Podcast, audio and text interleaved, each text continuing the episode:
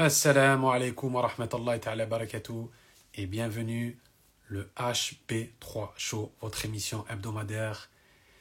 Et Alhamdulillah, ce soir, c'est le 50e épisode. Toutes les gloires reviennent à Allah subhanahu wa. Tout ça, c'est grâce à Allah subhanahu wa. Tout ça, c'est grâce à Dieu. Je suis vraiment fier et vraiment heureux euh, d'être arrivé, alhamdulillah, avec vous au 50e épisode. Je remercie Dieu en premier et je vous remercie à vous en second. Merci de votre fidélité. Barakallahu fikum. On attaque le 50e épisode. Alhamdulillah, je suis super fier, super honoré. Merci à Allah, merci à vous, merci pour votre soutien. Merci énormément. Deuxième saison, épisode 50. Alors pour l'épisode 50, j'ai voulu faire quelque chose de, de spécial. C'est-à-dire qu'on va pas mettre en avant une seule personne. Bon, l'invité sera une seule personne, bien sûr. Mais on va pas mettre en avant une seule personne. On va mettre en avant un concept, une idée, un mouvement. Alhamdulillah, on va vous expliquer tout ça. On attend que tout le monde s'installe petit à petit. Et voilà, comme je vous ai dit pour le 50e épisode, j'ai voulu faire quelque chose de nouveau. Inch'Allah, on va mettre en avant une jolie histoire de vie entre des amis, entre des passionnés musulmans. Et euh, on attend l'invité, Inch'Allah, qui va, va pas tarder à, montrer le bout de son nez, qui va pas tarder à arriver. Et Inch'Allah, euh, on, va, on va commencer ce 50e épisode du HB3 Show. Le HB3 Show, c'est un podcast, faut pas oublier, qu'on peut retrouver sur Apple Podcast, Spotify, Google Podcast et aussi sur YouTube, Inch'Allah. On a eu des petits soucis sur la chaîne YouTube et Inch'Allah, on va remettre bientôt tous les épisodes. Ça s'est arrêté au 42e, on va mettre du 43 au 50e, Inch'Allah, dans les jours qui arrivent. Comme ça, vous pouvez suivre euh, les émissions sur YouTube pour ceux qui n'ont pas les réseaux. Et ceux qui aiment bien l'audio, il y a les podcasts. Ceux qui aiment bien les lives Instagram, on essaye euh, de faire plaisir à tout le monde. Inch'Allah. On attend notre invité qui va pas tarder à arriver. J'espère que tout le monde va bien. En tout cas, qu'Allah vous protège à tous, vous et vos familles. Et qu'il fasse en sorte qu'on passe un bon hiver. Et bientôt la Coupe du Monde en plus. Qu'on soutienne nos équipes respectives. Inch'Allah. Donc on attend, on attend. Il va pas tarder à arriver. Et ensuite, Inch'Allah, on va commencer l'interview cette émission 50, 50e, mashallah. C'est vraiment plaisir. Assalamu alaikum. Alaikum salam. Comment ça va, mon frère? Ça va, alhamdoulilah, toi? Alhamdulillah. C'est vraiment un honneur et un plaisir de te recevoir. Avec plaisir, mon frère. Et c'est là, comme j'ai dit, comme j'ai dit euh, aux auditeurs, aux spectateurs, c'est la 50e édition, c'est la 50e émission. Machallah, c'est super. C'est super ce que tu fais. Barakallahu fik. Et euh, pour la 50e euh, édition, pour le 50e épisode, on va pas parler forcément d'une personne, parce que d'habitude, je m'adresse à la personne qui est devant moi et on va sur son parcours. Là, on va aller sur un projet de vie, un projet en groupe. Et euh, je vais te dire le, le programme de l'émission. Je vais faire une petite introduction où je t'introduis. Ensuite, on part sur l'historique de cette fameuse idée, de ce fameux projet. À la fin, les fameux top 5, ensuite le petit quiz, la petite annonce et on se dit au revoir. Ça te va? Pas de souci. Bismillah. Nous recevons ce soir un réalisateur de documentaire sur des minorités musulmanes inattendues au destin exceptionnel. Des minorités musulmanes inattendues au destin exceptionnel. Dans les quatre coins du globe. Ils ont déjà fait des documentaires sur au Mexique, en Bosnie, en Chine, en Éthiopie, ils ont recouvert toute la planète, alhamdulillah. Notre frère qui est là, il est passionné par l'image qui donne sens, par la musique aussi et la lecture. Nous avons l'honneur d'accueillir Dia Ben Nasser de Unexpected Muslim. Salam alaikum, mon frère. Alaikum salam. Est-ce que l'introduction te convient? Ah, baraklaufik. Merci beaucoup pour cette euh, introduction qui résume bien ce qu'on essaye de faire, Inch'Allah. Inch'Allah. Alors, la première question, avant qu'on rentre vraiment dans, dans, dans, dans l'historique. Quand tu entends le mot islam, c'est quoi le premier souvenir qui te vient en tête? Quand j'entends le mot islam, euh, j'entends soumission à Dieu, Et donc la soumission à Dieu, c'est la force pour tout le reste, parce que ça veut dire qu'on est soumis qu'à Dieu. C'est ça qui me vient comme ça spontanément à l'esprit, c'est une force. La soumission, c'est une force parce qu'on canalise la soumission sur une seule chose, qui est l'infini, ce qui nous permet d'avoir la force sur tout le reste. Mais si ce serait un souvenir d'enfance, quand on te dit islam, c'est quoi le premier souvenir d'enfance que tu as? La première fois que tu es à la mosquée, la première fois que tu as prié, la première fois que tu as ouvert le Coran, ce serait quoi le premier souvenir qui te viendra en tête? Ah, c'est l'Aïd, hein c'est l'Aïd avec la famille, c'est le premier souvenir, c'est la fête, c'est les réunions familiales. Masha'Allah, avec la famille. Ouais. D'accord.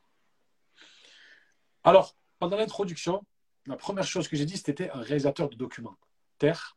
Comment t'es venu la passion de l'image et de la vidéo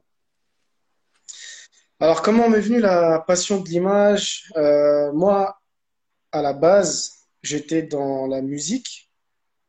Euh, j'étais dans la musique et forcément, à un moment donné, on veut mettre en image nos, morceaux. Et à l'époque, c'était, enfin, j'étais assez jeune, 17 hein, ans, 18 ans. On voulait un petit peu tout faire, tout seul, par manque de moyens, mais aussi par volonté d'être indépendant. Et, euh, et, du coup, on avait commencé à se former en fait sur le tas par rapport aux besoins qu'on avait. Et, euh, le besoin de l'image est arrivé.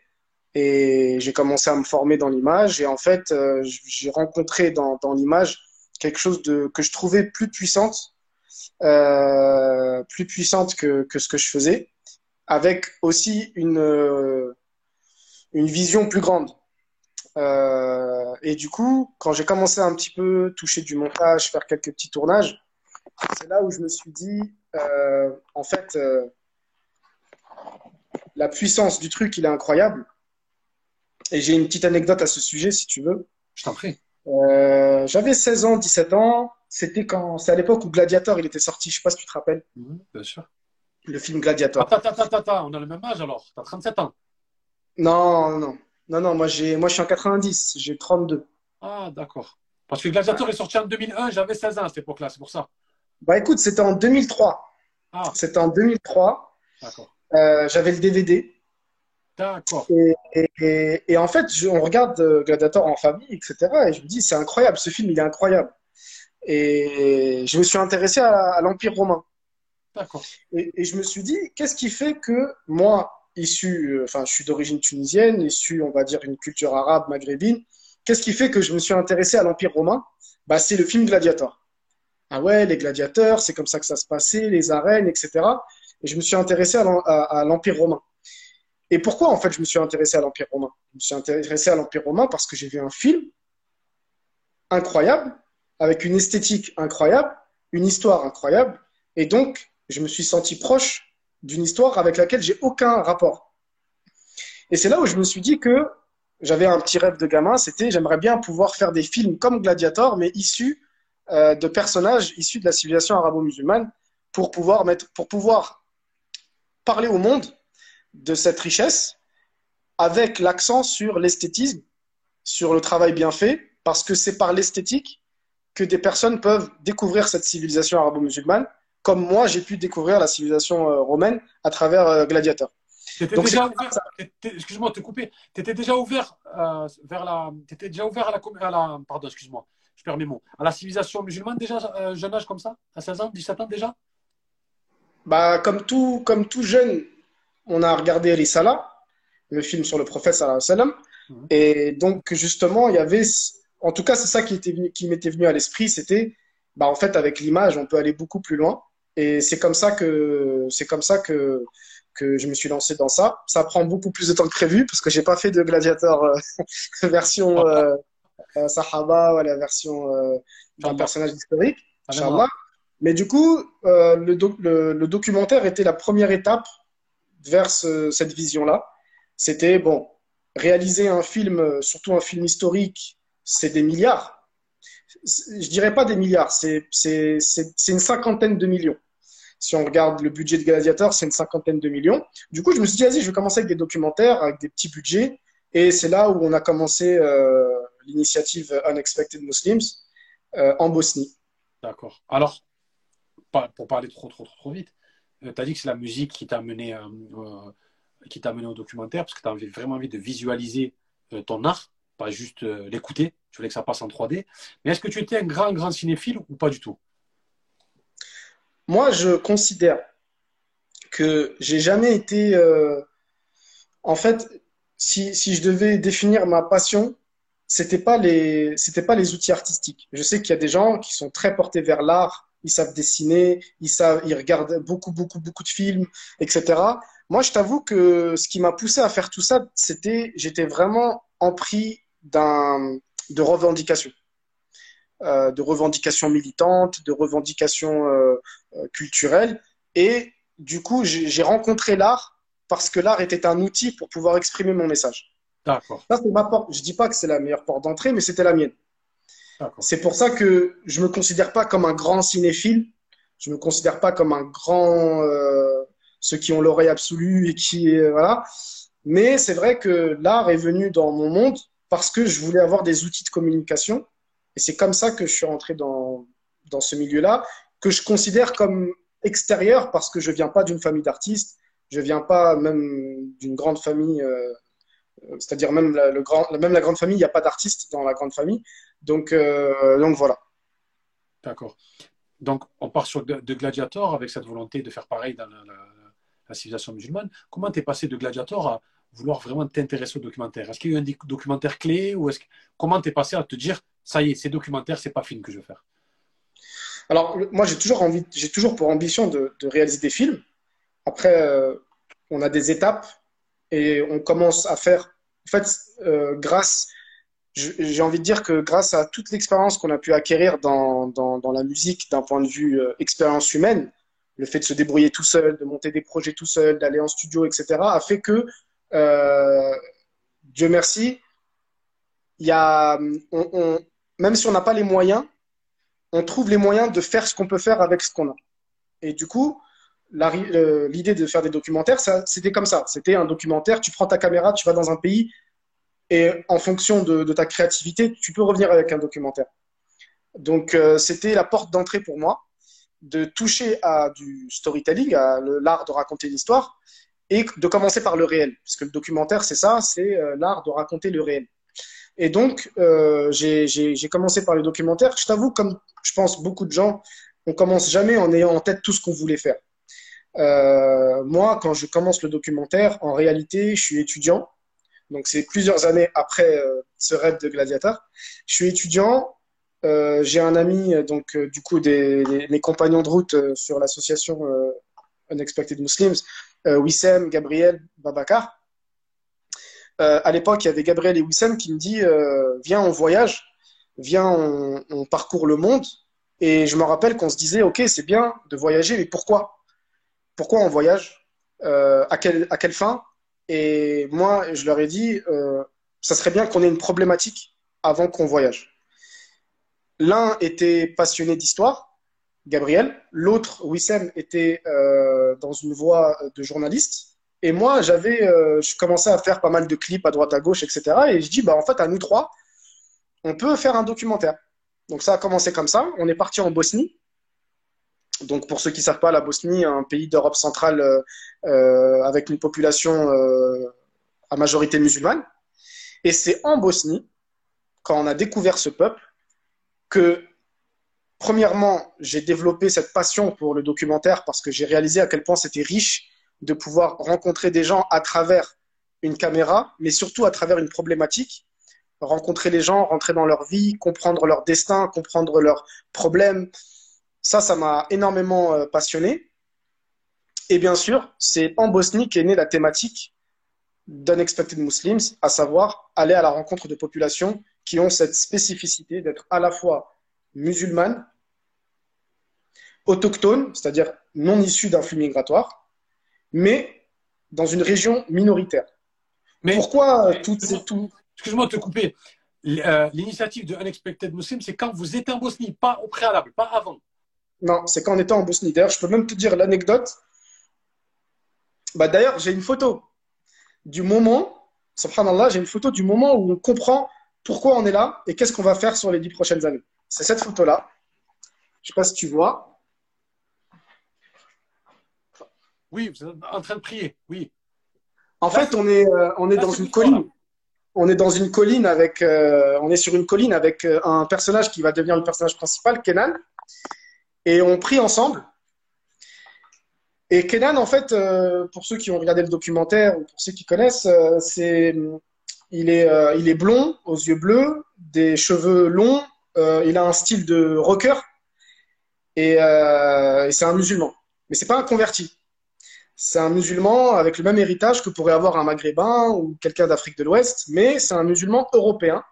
Et quand on a prié là-bas, en haut de la colline, on se disait, mais en fait, culturellement, plein de choses nous séparent, mais on prie vers la même direction et on prie ensemble et on fait partie d'une même umma. Et c'est là où je me suis, où on s'était dit avec Gabriel et Wissem, Babacar qui nous a rejoint par la suite, c'est là où on s'est dit, en fait, l'expérience de ces communautés-là, elle est extrêmement enrichissante pour ce que nous, en tant que fils d'immigrés euh, en, France, issus euh, du Maghreb ou d'Afrique de l'Ouest, on est en train de vivre. Parce que euh, la problématique des minorités, nous, aujourd'hui, on la vit depuis 50 ans, 60 ans. Eux, ils la vivent depuis 500 ans, 600 ans. Pour, les musulmans en Chine, c'est depuis 1200, donc ça veut dire plus de 800 ans. Et c'est là où on s'est dit, mais en fait, ces communautés-là, elles ont beaucoup de choses à nous apprendre peut-être pas que des bonnes choses, peut-être qu'il y a des contre-exemples, mais en tout cas, on s'était dit, peut-être que pour comprendre comment euh, se développer ici, faudrait peut-être aller voir nos aînés ailleurs. Et c'est comme ça qu'est née euh, l'initiative Unexpected Muslims. Subhanallah, ça veut dire que quand vous êtes parti de France, c'était juste, allez, on va faire un documentaire. Il n'y avait rien d'écrit, pas de scénario, rien. Juste on Il n'y avait rien du tout. Il n'y avait rien du tout. Moi, j'avais ma caméra, j'avais qu'une seule batterie. Euh, on était, on était attiré par la Bosnie parce que Gabriel était passionné d'Europe de, l'Est. Et pour tout te dire, à la base, on voulait faire le transsibérien, le train là. D'accord. Et après, le projet était beaucoup trop euh, optimiste. Et on s'est dit, bon, la Bosnie, c'est un pays, euh, on a tous entendu ce qui s'est passé en Bosnie dans les années 90. Et on s'est dit, bah, allons voir, allons voir. Et, c'est là-bas que est née toute l'initiative. Et c'est pour ça que la Bosnie, elle a une place très importante dans nos cœurs et dans, même dans notre projet. Non seulement parce que c'est là-bas qu'est né le projet, mais c'est aussi parce que, en tant qu'Européens musulmans autochtones, on considère qu'étant en Europe, même si c'est l'Europe de l'Ouest, ils ont énormément de choses à nous apprendre. Et d'ailleurs, c'est pour ça que ce fameux documentaire qu'on a fait en 2012, euh, qu'on considère maintenant qu'il est un peu euh, limité parce qu'on était jeunes, on n'avait pas forcément les mêmes compétences qu'aujourd'hui. Là, durant le Covid, on est reparti là-bas pour faire un long métrage, un long documentaire d'une heure et demie sur l'histoire de, l'ethnie bosniaque et comment elle s'est développée. Et Inch'Allah, il sortira dans, les, dans l'année à venir, Inch'Allah. Est-ce que tu peux nous dire où on peut le trouver, le premier de 2012 et même, le second? Il faut aller où pour le trouver? Pour les gens qui alors, alors, pour les trois documentaires qui sont actuellement disponibles, donc euh, Le chemin de Sarajevo, partie 1, Lewi, une ethnie musulmane chinoise, et Somos musulmanes, donc sur les musulmans au Mexique. Les trois sont disponibles en VOD, c'est vidéo à la demande, euh, sur Vimeo. Vimeo. Vimeo. Euh, sur notre lien, sur Insta, dans notre bio, il y a un link tree avec tous les liens des documentaires. Et donc, ils sont disponibles en location, en streaming, quoi, sur, sur cette plateforme. Alors, pour les personnes qui nous écoutent, vous allez dans le link tree du frère Unexpected Muslim. Dans le Linktree, vous avez tous les liens de chaque documentaire. C'est bien sûr de la VOD, c'est de la location. On soutient la Oumma, on soutient la communauté pour apprendre un peu plus sur la religion. Donc, euh, je veux rebondir sur ce que tu as dit tout à l'heure. Tu as dit qu'il y avait un, un, personnage principal de ce documentaire. Mais après, tu as dit qu'il n'y avait rien qui était écrit. Donc, comment c'est venu le fait qu'il y ait un personnage principal d'un coup? En fait, quand tu arrives. Alors, effectivement, pour ceux qui ne savent pas, et ça peut les intéresser, euh, effectivement, le documentaire, c'est filmer le réel. Donc euh, la question se pose, c'est euh, quelle part d'écriture il y a avant un documentaire et quelle part de spontanéité il y a durant le documentaire? effectivement, aujourd'hui, on va dire dans le monde professionnel, on ne part pas de filmer un documentaire à l'improviste. En général, on écrit, on, même, on visualise même des scènes, on visualise aussi une, un ton, une narration, etc. Et euh, nous, effectivement, pour le tout premier documentaire, il n'y avait pas tout ça. Pour le tout premier documentaire, il y avait juste une problématique. C'était allons voir les jeunes bosniaques qui n'ont pas vécu la guerre, mais qui en subissent les conséquences actuelles. C'était ça la problématique. Maintenant, il n'y avait que ça. Du coup, après, ce qui s'est passé. Ça, c'était la trame. Après, on débarque là-bas et forcément, euh, on est euh, déjà on est ébloui par le pays, par la gentillesse des gens, par leur culture, parce que c'est un peuple qui est très cultivé. Euh, notamment, par exemple, leur niveau d'anglais, il est exceptionnel. Euh, c'est un peuple qui a qui mise beaucoup sur les études, même s'il y a un énorme taux de chômage. Et on rencontre des, des gens là-bas. Et Kenan, justement, il est passionné de, de l'histoire de son pays et il est passionné par les paysages de son pays. Et du coup, il nous propose de, de nous montrer euh, des paysages sympas. Et il nous raconte que justement, lui, il vient de finir ses études et qu'il aimerait bien être guide. Et c'est comme ça que l'histoire avec Kenan commence. Kenan, qui est devenu un ami, avec, que j'ai vu il n'y a pas très longtemps, jusqu'à aujourd'hui, ça fait dix ans. On se rappelait ça d'ailleurs, on se disait que ça fait presque dix ans qu'on se connaît. Euh, et du coup, bah, euh, il nous emmène dans une montagne, bah, la montagne où je t'ai montré là, juste derrière moi. Ouais. Et, euh, et c'est comme ça que commence l'histoire avec Kenan. C'est là où on va l'interviewer et c'est là où on comprend que c'est lui la trame du, du documentaire. Ça, c'est par, ça, c'est par rapport à un documentaire qui n'a pas été réfléchi. Pour les autres documentaires, que ce soit la Chine ou le Mexique ou l'Éthiopie, il y a à peu près un an de travail avant d'arriver sur place. Prise de contact, comprendre le contexte géopolitique, comprendre l'histoire, comprendre la culture. Il y a un gros travail en amont. Euh, et surtout, contacter plein de gens jusqu'à trouver les bonnes personnes qui vont comprendre l'initiative et qui font. Nous, on essaye que les gens qui interviennent dans le documentaire, à part pour les intervenants, euh, on va dire spécialistes, mais les personnages du documentaire, on essaye de faire en sorte qu'ils comprennent ce qu'on fait pour qu'il y ait une vraie alchimie entre, le, entre notre travail et, et eux. Et du coup, il y a un gros travail en amont. D'accord.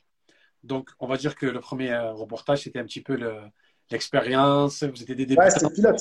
Donc voilà, donc euh, mashallah. Alors, moi, ce que j'aimerais bien savoir, c'est que quelle était la chose la plus marquante en Bosnie pour toi, maintenant, avec le, maintenant que tu as le recul de 10 ans, c'est quoi la chose qui t'a le plus marqué là-bas? En Bosnie, quand tu débarques, euh, en fait, euh, Sarajevo, c'est donc c'est la capitale de la Bosnie. Ils ont un aéroport qu'ils appellent aérodrome parce que c'est un tout petit aéroport. Et ensuite, directement, tu prends la voiture pour arriver au centre-ville. Quand tu débarques au centre-ville, tu lèves la tête. Il s'avère que nous, on a eu la chance de, de débarquer au moment du, euh, du. Tu lèves la tête et là, tu vois en haut d'un minaret un monsieur qui fait la veine euh, comme euh, euh, dans le temps. Et ça, c'était la première image que j'avais de Sarajevo. Ça veut dire, tu es à une heure et demie de vol de Paris, tu es dans un contexte européen, tu lèves la tête, tu as des minarets partout et tu as des, euh, des, des, des muséens qui, font l'appel à la prière à voix haute. Alors que même dans nos pays, euh, on va dire, musulmans, eh ben, ils ont opté pour, le, pour les haut-parleurs eux, ils ont gardé cette tradition. Je l'ai su plusieurs années plus tard que un des mouftis que j'ai pu interviewer m'a dit tant que nos hommes monteront en haut du minaret et feront l'événement à voix haute, l'islam restera la religion euh, principale de cette région. Ah. Et donc, pour moi, c'est un peu la symbolique, elle était très forte. Il y a une question qui me vient là, parce que tu as dit quelque chose d'important. Tu as dit, quand j'ai interviewé une personne, donc quand on fait un reportage, on a plusieurs casquettes. On est monteur, on est caméraman, on est journaliste. C'est pas dur d'avoir plusieurs casquettes? C'est très dur, c'est très formateur aussi.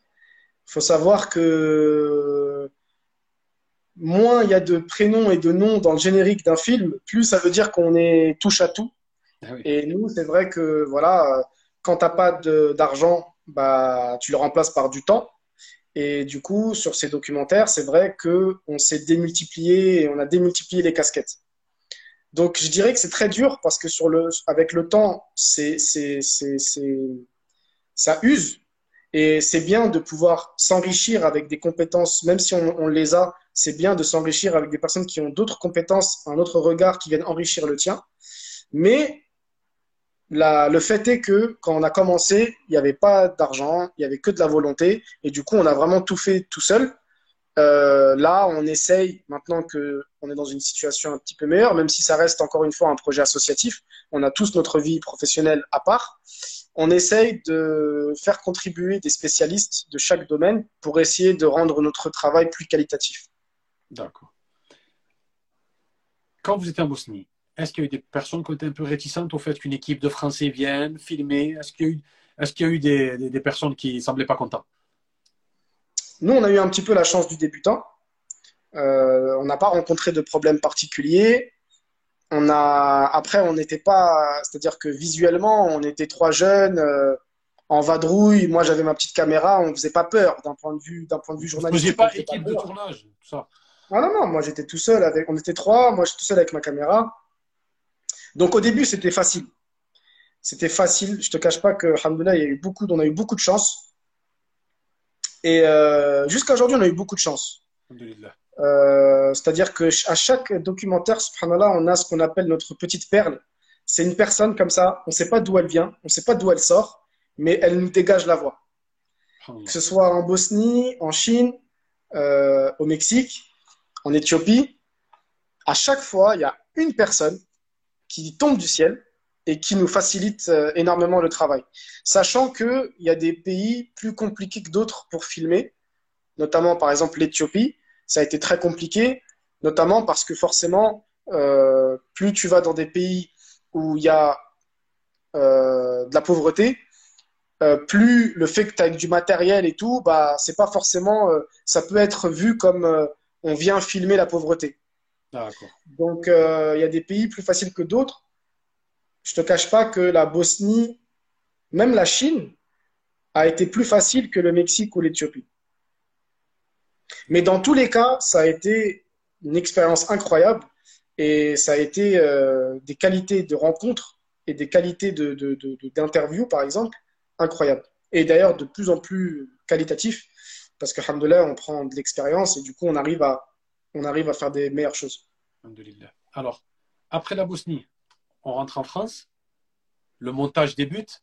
Comment, comment a été cette phase? Que c'était nouveau pour vous Alors déjà, première chose, quand tu débarques, quand tu reviens en France, le montage, il débute pas, parce que tu sais pas par où commencer. Donc nous, le montage, il débute pas. On tergiverse beaucoup. On a beaucoup d'interviews, on ne sait pas ce qu'on va en faire. Et encore une fois, on n'a pas euh, l'idée de la série documentaire, elle commence à venir, mais on n'a pas encore une vision claire. Donc on ne sait pas par où commencer. Mais alhamdoulilah, il y a eu une initiative de frères euh, à l'époque, les Mokhtar Awards, pour ceux qui connaissent. passe le Salem à Gibran, on passe le Salem, Obeida et, Obeida, bien sûr, on passe le Salem euh, donc eux, en parallèle, ils lancent donc la première cérémonie euh, de cinéma musulman où ils font un appel à projet. Et là, on se dit, bah, c'est l'occasion de, c'est l'occasion de sortir ce documentaire. Mm. Et forcément, quand tu as un délai, quand tu as une date butoir, là, tu te donnes à fond. Et on arrive à sortir un documentaire. On va au Mokhtar Awards, on rencontre tous ces gens. Et, alhamdoulilah, il y a une belle dynamique qui se crée à ce niveau-là. Il y a une projection de Sarajevo. Euh, du coup, bah oui, oui, il y a une projection de plein de documentaires. Comment les gens ont réagi, au documentaire? Bah, à l'époque, c'était dans un festival, donc il y a beaucoup, beaucoup de films qui passent. Ah. Donc, je pourrais pas te dire, je sais qu'on a pu échanger avec pas mal de gens. J'ai pu échanger aussi avec euh, des réalisateurs à l'époque euh, qui avaient énormément, enfin, qui ont énormément d'expérience et qui nous ont beaucoup conseillé sur les prochains. Ce qui est sûr, c'est que sorti de ce, ce festival-là, on était gonflé à bloc. Est-ce que vous sentiez, euh, est-ce que vous avez le sentiment que vous avez fait un film et qu'il y avait la communauté derrière vous, vu qu'il y avait des Mokhtar etc. Est-ce que vous sentez qu'il y, avait, qu'il y avait une communauté derrière vous ou pas? Enfin, à ce moment-là, nous, on est très. Euh, tu sais, euh, quand on commence ce projet-là, pour nous, on a fait un petit documentaire, il durait 26 minutes. Bon, c'est un petit projet, on l'a présenté, on voit un petit peu le potentiel de le, présenter dans des festivals parce que ça permet de, de, faire émerger certaines questions. On se rend compte qu'en fait, un documentaire, bah, euh, il y a un débat après le documentaire ça crée des échanges. Et du coup, bah forcément, on voit le potentiel, mais ça reste encore très doux, ça reste encore très, c'est-à-dire qu'on est encore un petit peu frileux, on ne sait pas trop si ce qu'on fait intéresse les gens, et ce qui fait que se passe plusieurs, enfin deux années où euh, on intervient dans des associations. D'ailleurs, euh, je passe euh, une grosse dédicace à EMF, étudiants musulmans en France, à l'époque, qui, un peu partout en France, nous invitait pour faire des soirées débats autour de notre documentaire. Et après, on a très vite enchaîné avec la Chine. Le temps... avec la Chine, direct. Ouais. ouais, ouais, on a très vite enchaîné avec la Chine. Pourquoi ce choix de, de, la Chine? Pourquoi? Alors, le choix de la Chine, c'est parce que, encore une fois, dans ce double critère euh, à la rencontre de populations musulmanes autochtones et minoritaires, euh, ce double critère et, cette originalité-là, elle n'est pas non plus hyper commune. Et donc, euh, les musulmans chinois, notamment parce que chez les, chez les Chinois, on a 10 minorités musulmanes sur 56. Il y a 56 minorités en Chine, 56 ethnies, et parmi elles, 10 sont musulmanes. Et pour ceux qui connaissent euh, l'oppression que vivent les Ouïghours, euh, eux, c'est la deuxième ethnie. La première ethnie, en démographiquement parlant, c'est les Hui. Et les Hui, ils ont cette spécificité d'être euh, chinois ethniquement, dans le sens où ethniquement, ils sont Han. Han, c'est l'ethnie majoritaire en Chine, 90%. Et les Hui, ce sont des musulmans chinois qui parlent le mandarin, qui n'ont pas de, de, enfin, ils ont une origine, mais euh, ils, sont, euh, ils sont ethniquement euh, chinois. Et du coup, ça rentrait dans notre sujet qui était de découvrir des populations autochtones et minoritaires. La Chine, c'est un énorme, une énorme civilisation. Directement, on est parti là-bas. D'accord. Alors, le voyage, ce sera en quelle année? C'était en 2015. Mais je vais te répéter la même question. C'est quoi le fait marquant quand on arrive en Chine? Parce que là, c'est l'autre côté de la planète, c'est plus la Bosnie, c'est plus l'Europe, c'est vraiment quelque chose de différent. Qu'est-ce qui t'a vraiment marqué là-bas? Ah, la Chine, c'était. Moi, pour moi, ça a été le voyage le plus impressionnant. Euh, déjà en termes d'architecture, en termes de culture, que ce soit culinaire, musical, architecture, euh, c'était incroyable. Et moi, j'avais, on m'a beaucoup, on m'avait donné beaucoup d'a priori sur la Chine pour des personnes qui sont passées par Pékin ou des choses comme ça. Et nous, on est parti directement en zone, euh, donc dans les régions un petit peu plus à l'intérieur des terres, des régions musulmanes. Et du coup, euh, c'était incroyable parce que on était parmi des musulmans et on pouvait même pas communiquer un mot euh, à part peut-être des, versets du Coran. C'était ça qui nous unissait en fait. Et j'ai une anecdote si tu veux. C'est donc c'est en Chine. On monte, en fait, on rate un bus qui nous menait à un endroit, on le rate, c'était le seul bus de la journée. Du coup, on dit, bon, qu'est-ce qu'on fait? Notre plan de la journée, il est mort. Et là, euh, Gabriel, il regarde dans la carte et il dit, ah tiens, il y a une montagne, euh, les gens ils disent que c'est sympa là-bas, euh, viens, on y va. On monte, on gravit la montagne comme ça. Bon, c'est pas non plus une montagne sauvage, dans le sens où il y a des... Oui, oui. Parce que j'ai pas envie que les gens pensent qu'on est des randonneurs incroyables. C'était une montagne, elle, était, elle était faite pour... N'importe qui pouvait la monter. Accessible. Voilà, elle était accessible. On monte juste tout en haut et on passe par euh, un temple bouddhiste. Ok, on regarde, c'est sympa, etc. On continue, on passe par un temple taoïste. On continue à monter et là on voit de loin visuellement un temple avec des pagodes, etc. Et quand on se rapproche, on voit qu'en fait il y a écrit Allah, etc. Et en fait c'était une mosquée. On arrive là-bas et euh, il y a une famille qui, nous accueille et il nous dit Vous venez d'où? Bien sûr, on ne se comprend pas. Et là, on dit qu'on est à. En fait, ils comprennent qu'on est d'origine arabe et ils commencent à parler quelques mots en arabe.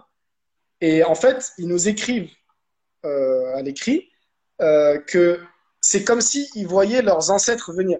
Parce qu'ils nous expliquent que dans cette mosquée, il y a la tombe d'un savant qui, yéménite qui était venu enseigner la religion ici au XIVe siècle.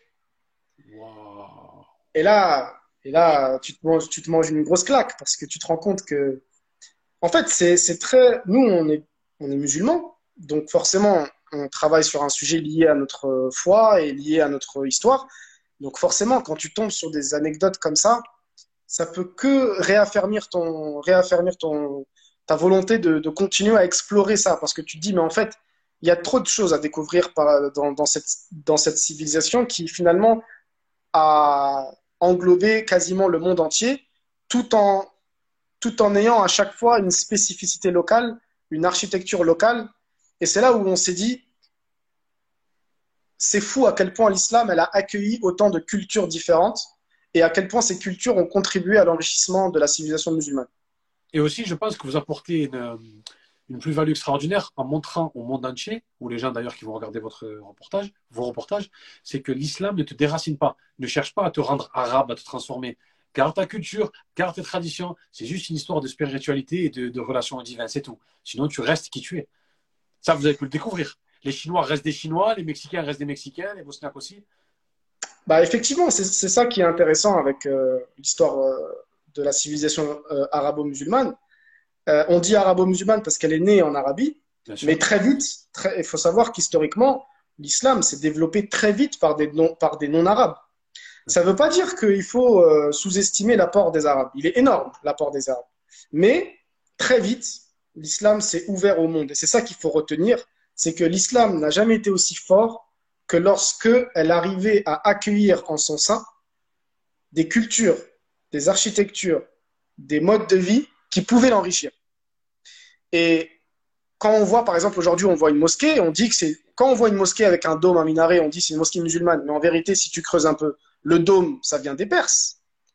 la mosquée du prophète, à l'époque, il n'y avait pas de dôme. Les minarets, c'est pareil, ça vient d'une certaine civilisation. Euh, on parle beaucoup de l'administration arabo-musulmane à l'époque. Elle a été euh, inspirée par les Byzantins. En fait, toute civilisation forte, elle est forte et elle est dynamique dans sa capacité à intégrer les, bonnes choses des autres. Dans un logiciel et dans des valeurs propres à elle-même. À l'échelle de la personne, à l'échelle d'une seule personne, c'est quelque chose aussi qu'on peut suivre. Ça veut dire que, et justement, c'est là où je voulais en venir par rapport à nos documentaires, c'est que nous, on est d'origine, on est d'origine euh, Afrique du Nord, Afrique de l'Ouest, peu importe d'où on vient. Euh, on est dans un pays où on est, on est né dans ce pays, mais euh, culturellement, historiquement, on vient d'ailleurs. Et on a souvent du mal à se positionner. Certains vont dire, nous, on n'a rien à voir avec la France, on est tunisien, marocain, algérien, euh, etc. D'autres vont dire on n'a rien à voir avec euh, l'Afrique du Nord, on n'a rien à voir avec le Maghreb, on est français. En réalité, on est, pas, on est beaucoup plus fort lorsque on connaît notre logiciel, notre système de valeurs, et on s'enrichit de ce qui est bon chez les autres, sans, sans animosité, sans hostilité, juste en étant sûr de soi, de ce qu'on est, de ce qu'on représente, de notre héritage, et en, ayant cette capacité, une fois, c'est un peu comme, je ne sais pas s'il y a des sportifs qui nous écoutent, c'est un peu comme au foot, quelqu'un qui a de l'explosivité, quelqu'un qui a de l'explosivité, quelqu'un qui est capable de donner le fameux coup de rein, il doit avoir des bases solides. Et bien là, c'est pareil. À partir du moment où on sait qui on est, on sait d'où on vient, notre héritage culturel, on peut être plus disposé à aller vers l'autre. Et toi, tu as, as, appris tout ça grâce à tous ces voyages? Moi, c'est personnellement, je pense que les voyages, ils ont changé ma vie, ma façon de voir le monde. Et intérieurement, au niveau de l'islam, ça t'a changé aussi? Changer, je ne sais pas, en tout cas, j'ai évolué. Évolué, oui. J'ai évolué, euh, effectivement, euh, les voyages. Surtout, je dirais que les voyages avec une problématique, c'est-à-dire je veux comprendre quelque chose, je vais à un endroit pour comprendre quelque chose, donc, c'est un peu une forme de voyager pour du savoir, même si c'est pas scolaire. Euh, ça renforce ta foi. Parce que, comme je te disais juste avant, par rapport au fait que dans chaque pays, il y avait comme cette, une sorte de pépite qui sort de nulle part, qui vient nous aider, c'est Dieu. C'est Dieu qui vient nous aider. Euh, S'il y a quelque chose qui marche pas, c'est Dieu qui a voulu que ça marche pas. Donc, les voyages, le fait d'être confronté au réel, développe ta résilience, développe ta foi, te permet d'accentuer ta capacité à accepter ce qui t'arrive, de bon ou de mauvais. Un exemple tout bête, euh, en 2019, euh, je suis à Toulouse, donc euh, dans le sud-ouest, et j'ai tout le matériel, tout le matériel de l'association, parce que je faisais une réunion avec une personne de l'association pour euh, nettoyer ce qu'il y a dans les disques durs. Donc j'ai tous les disques durs, j'ai tout le matériel et j'ai tous les backups de disques durs parce que c'était une réunion où on devait tout nettoyer. Je m'arrête cinq minutes pour prendre un sandwich, je reviens, la voiture elle a été cambriolée. Et en l'espace d'un instant, on perd euh, huit ans de travail. 8 ans. Mais c'est Dieu, qui a décidé. Et au final, aujourd'hui, on continue à faire ce qu'on a. On a tout perdu, hein. c'est-à-dire littéralement tout perdu, sauf les, pour ceux qui connaissent un petit peu l'informatique, les exports des documentaires finaux. C'est-à-dire qu'on n'a plus, là, tous les voyages que je te raconte, on n'a plus le, on n'a plus les fichiers sources. On n'a que le master. Mais c'est la vie, c'est comme ça. Et je pense que si on n'avait pas autant voyagé et qu'on n'avait pas autant été confronté à des choses qu'on ne maîtrise pas, peut-être qu'on n'aurait pas vécu ça de la même manière. Alhamdoulilah, on l'a, ça nous a pas découragé, ça a été dur, je ne vais pas cacher, ça a été dur, mais on n'a pas été découragé. Et, euh, pour l'anecdote, il y avait dans ce disque dur tout le tournage, parce qu'on n'avait pas encore fait le montage, il y avait tout le tournage de l'Éthiopie. Donc on avait tout perdu. L'Éthiopie n'existait plus. On avait travaillé pendant je ne sais pas combien de temps, l'Éthiopie n'existait plus bah, on a mis euh, peut-être un mois, deux mois à accepter, et ensuite, euh, on est reparti en Éthiopie. On a tout recommencé. On a tout recommencé, et c'est pour ça que. Attends, attends, je crois que j'ai pas compris là. Vous êtes allé en Éthiopie, vous avez filmé, vous êtes revenu, on vous a volé la vidéo. Vous avez dû retourner faire un documentaire. Ouais. Wow. Mais alhamdoulilah, toutes ces choses-là, c'est au final ce qui, j'aimerais retenir que ce qui nous arrive au final, notre capital, c'est notre capital d'expérience, de résilience, et c'est ça qu'on garde. Après, c'est vrai que c'est dur, hein. jusqu'à aujourd'hui, c'est dur, parce que à la limite de l'argent, bon, tu retravailles, tu ou même le matériel, c'est pas grave, mais mais des images, des interviews, des moments de vie, tu sais que tu peux pas les reproduire. Mais alhamdoulilah, ça a été comme ça, on est reparti, ça a été meilleur parce qu'on avait plus d'expérience dans le pays. On avait rencontré déjà des gens en 2018 euh, qui nous ont aidés en 2019, 2020.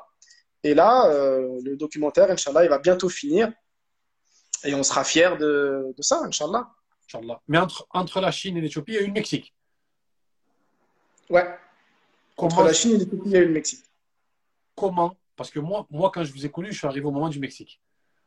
Quand je vous ai connu qu'un petit peu avant le Covid, vous devez passer dans les cinémas et ça s'est pas fait. Vous devez venir dans le sud, à Montpellier, je me souviens. Ouais. Et ça ne ça s'est pas fait. Moi, c'est là où je vous ai connu.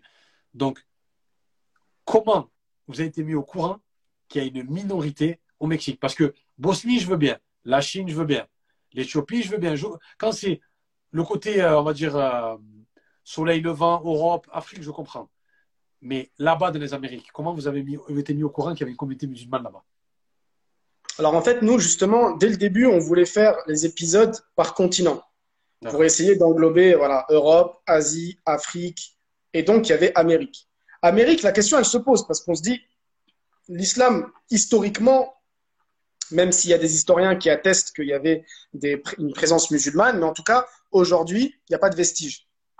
Donc, on s'est dit, qu'est-ce qu'on fait euh, en Amérique? Il y avait, euh, au début, on était parti sur euh, les euh, euh, Nation of Islam aux États-Unis.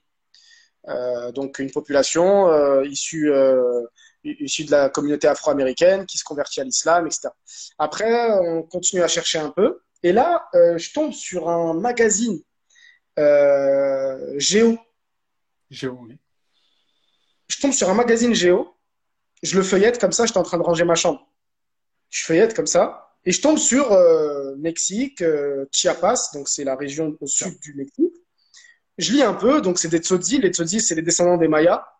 Je lis un peu, et là, il y a trois phrases où il y a écrit Depuis les années 90, un phénomène de conversion à l'islam est, à noter dans cette région. Je tape euh, Tzotzi, l'islam, euh, etc. Et je, et je découvre l'histoire des Tzotzi musulmans du sud du Mexique. Je commence à regarder et je vois que ça rentre parfaitement dans le thème. Pourquoi? Parce que c'est une communauté autochtone qui devient musulmane. Alors certes, elle devient musulmane récemment, dans les années 90, mais elle suit le même cheminement d'un ce qu'on appelle des conversions collectives. Dans le sens où, aujourd'hui, quelqu'un qui se convertit à l'islam ou euh, peu, importe la religion, on dit que c'est un cheminement individuel. Euh, à l'époque, quand on parle de la Bosnie musulmane, quand on parle de le Cambodge musulman, etc., à l'époque, c'était pas des cheminements individuels. C'était le chef de famille qui décide d'une voie et toute la, tout le clan y suit. Ce qui s'est passé chez les Tzotzil du Mexique, dans les années 90, ça a été ce même phénomène de conversion collective. Quand j'ai vu ça, j'ai dit, bah, ça y est, on a notre sujet. Donc on a commencé à chercher, à tisser des liens avec des gens, et finalement on est passé, on a passé trois, on a passé trois semaines euh, chez l'habitant là-bas, chez une famille. Combien de temps durent les recherches avant vraiment, vraiment de, de partir là-bas? Comme je t'ai dit, c'est entre six mois et un an minimum. Entre six mois et un an, du moment où tu as découvert sur le magazine Géo et que vous êtes parti. C'est-à-dire entre six mois et un an. Non, non, non, non, parce que quand je découvre dans le magazine Géo, c'était euh, entre la Bosnie et la Chine. Quand ça Ah, y est, on a. Ah, on a notre programme en tête. C'est juste que je sais qu'il y a cette communauté-là, mais on va y revenir, tu vois. Et je m'étais même dit qu'à la base, on allait le faire comme dernier épisode, parce que c'est, entre guillemets, la plus jeune communauté. D'accord. En parlant avec des amis, ils m'ont dit, mais attends, l'histoire, elle est incroyable. Et en plus, on s'est rendu compte que rien n'a été fait sur eux. Il y a eu Vice qui ont fait un reportage de 7 minutes, mais il n'y a jamais eu de documentaire. Et d'ailleurs, à l'heure actuelle, notre documentaire, même si c'est pas notre, on s'en fout de ça, on l'a fait, peu importe, mais il s'avère que c'est le seul documentaire long, enfin un long métrage sur cette communauté-là. Et, euh, et c'est ce documentaire qui a fait que, par exemple, toi, tu nous as connus, parce que, alhamdoulilah, quand on a fait la tournée, ça a intéressé beaucoup de gens, voire même ça a intéressé plus de gens euh, en dehors de la France, notamment aux États-Unis, où on a pu, euh, donc le documentaire a gagné un, festival euh, à San Diego, dans le sud des États-Unis, parce que là-bas, il y a une forte communauté latino, donc forcément, ils ont, ils étaient énormément intéressés par cette histoire. Alors, il y a deux questions qui me viennent. La première, cette communauté musulmane qui s'est convertie très récemment, quel a été son apport? Comment ils se sont convertis? Qui est-ce qui est venu leur parler d'Allah pour que ça soit aussi tardif? Ok. Je, mets juste mon téléphone à charger, je te réponds. Je t'en prie, mon frère. Donc là, on découvre euh, vraiment, un, un monde particulier, celui du documentaire. Là, c'est vraiment, on a eu des entrepreneurs, on a eu des sportifs, on a eu des religieux. On n'a jamais eu des gens qui font des documentaires. Donc, c'est un épisode vraiment extraordinaire pour le séquence. Alhamdulillah. Donc, comment est arrivé cet apport? Parce que, comme tu as dit, il est tardif. Comment, qui est-ce qui est venu prêcher l'islam, leur prêcher l'islam? Alors, l'histoire de cette, euh, communauté, elle commence euh, dans un contexte de révolution. On est dans les années 90. Il faut savoir qu'au Mexique, comme beaucoup de pays d'Amérique du Sud, d'Amérique centrale, les populations indigènes, ce qu'ils appellent indigenas, les indigènes, les autochtones, ils sont marginalisés, ils sont paupérisés, ils sont pauvres et euh, ils, sont, ils vivent dans des sortes de favelas. Dans les années 90, il y a un mouvement de révolution dans le sud du Mexique qui va euh, réclamer des droits aux populations indigènes, qui va réclamer une justice sociale, et ils vont faire une révolution dans le Chiapas. Cette révolution, elle est menée par euh, une personne qui s'appelle le commandant Marcos. Pour ceux qui connaissent, c'était un peu le Che Guevara de l'époque. Il était toujours cagoulé avec une pipe et un cheval. Et euh, c'était le, chef de la révolution et on appelait ça la révolution zapatiste. Ça fait, pour ceux qui, qui avaient la trentaine à cette époque-là, c'est passé en boucle dans les infos. Et vu que c'était une révolution de gauchistes, la gauche française s'est beaucoup intéressée à ce sujet et ils ont même envoyé des gens pour voir ce qui se passait là-bas parce qu'ils étaient limite, ils ont limite déclaré l'indépendance dans le sud du Mexique en créant des zones où ils ont, par exemple, donné des territoires aux indigènes gratuitement pour qu'ils puissent construire leur maison. C'était euh, un peu un genre de- d'utopie. euh, voilà. Dans ce contexte-là, il y a une confrérie musulmane qui s'appelle les Mourabitoun, qui sont issus d'Espagne, qui envoie un émissaire durant cette révolution pour discuter avec le commandant Marcos. Cet émissaire, il va voir le commandant Marcos et il lui dit l'islam va répondre à vos à, votre vision de justice sociale, de, euh, d'égalité, etc.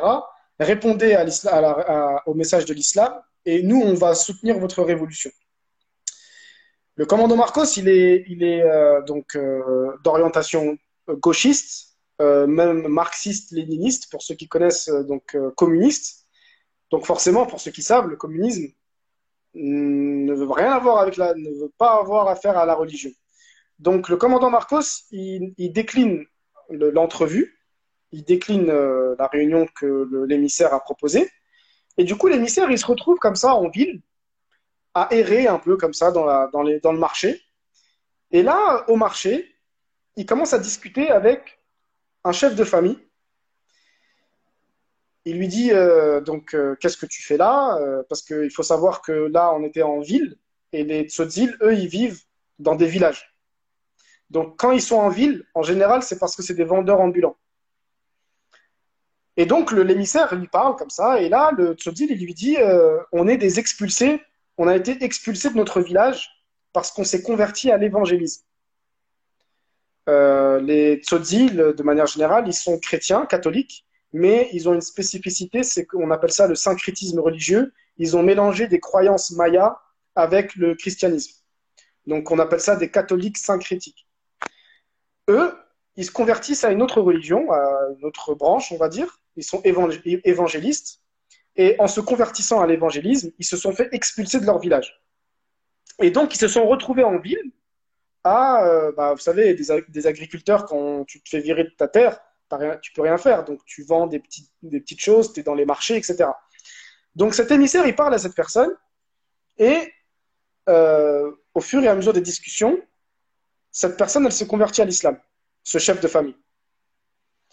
Quand ce chef de famille se convertit à l'islam, il en parle à deux autres chefs de famille tzotzil.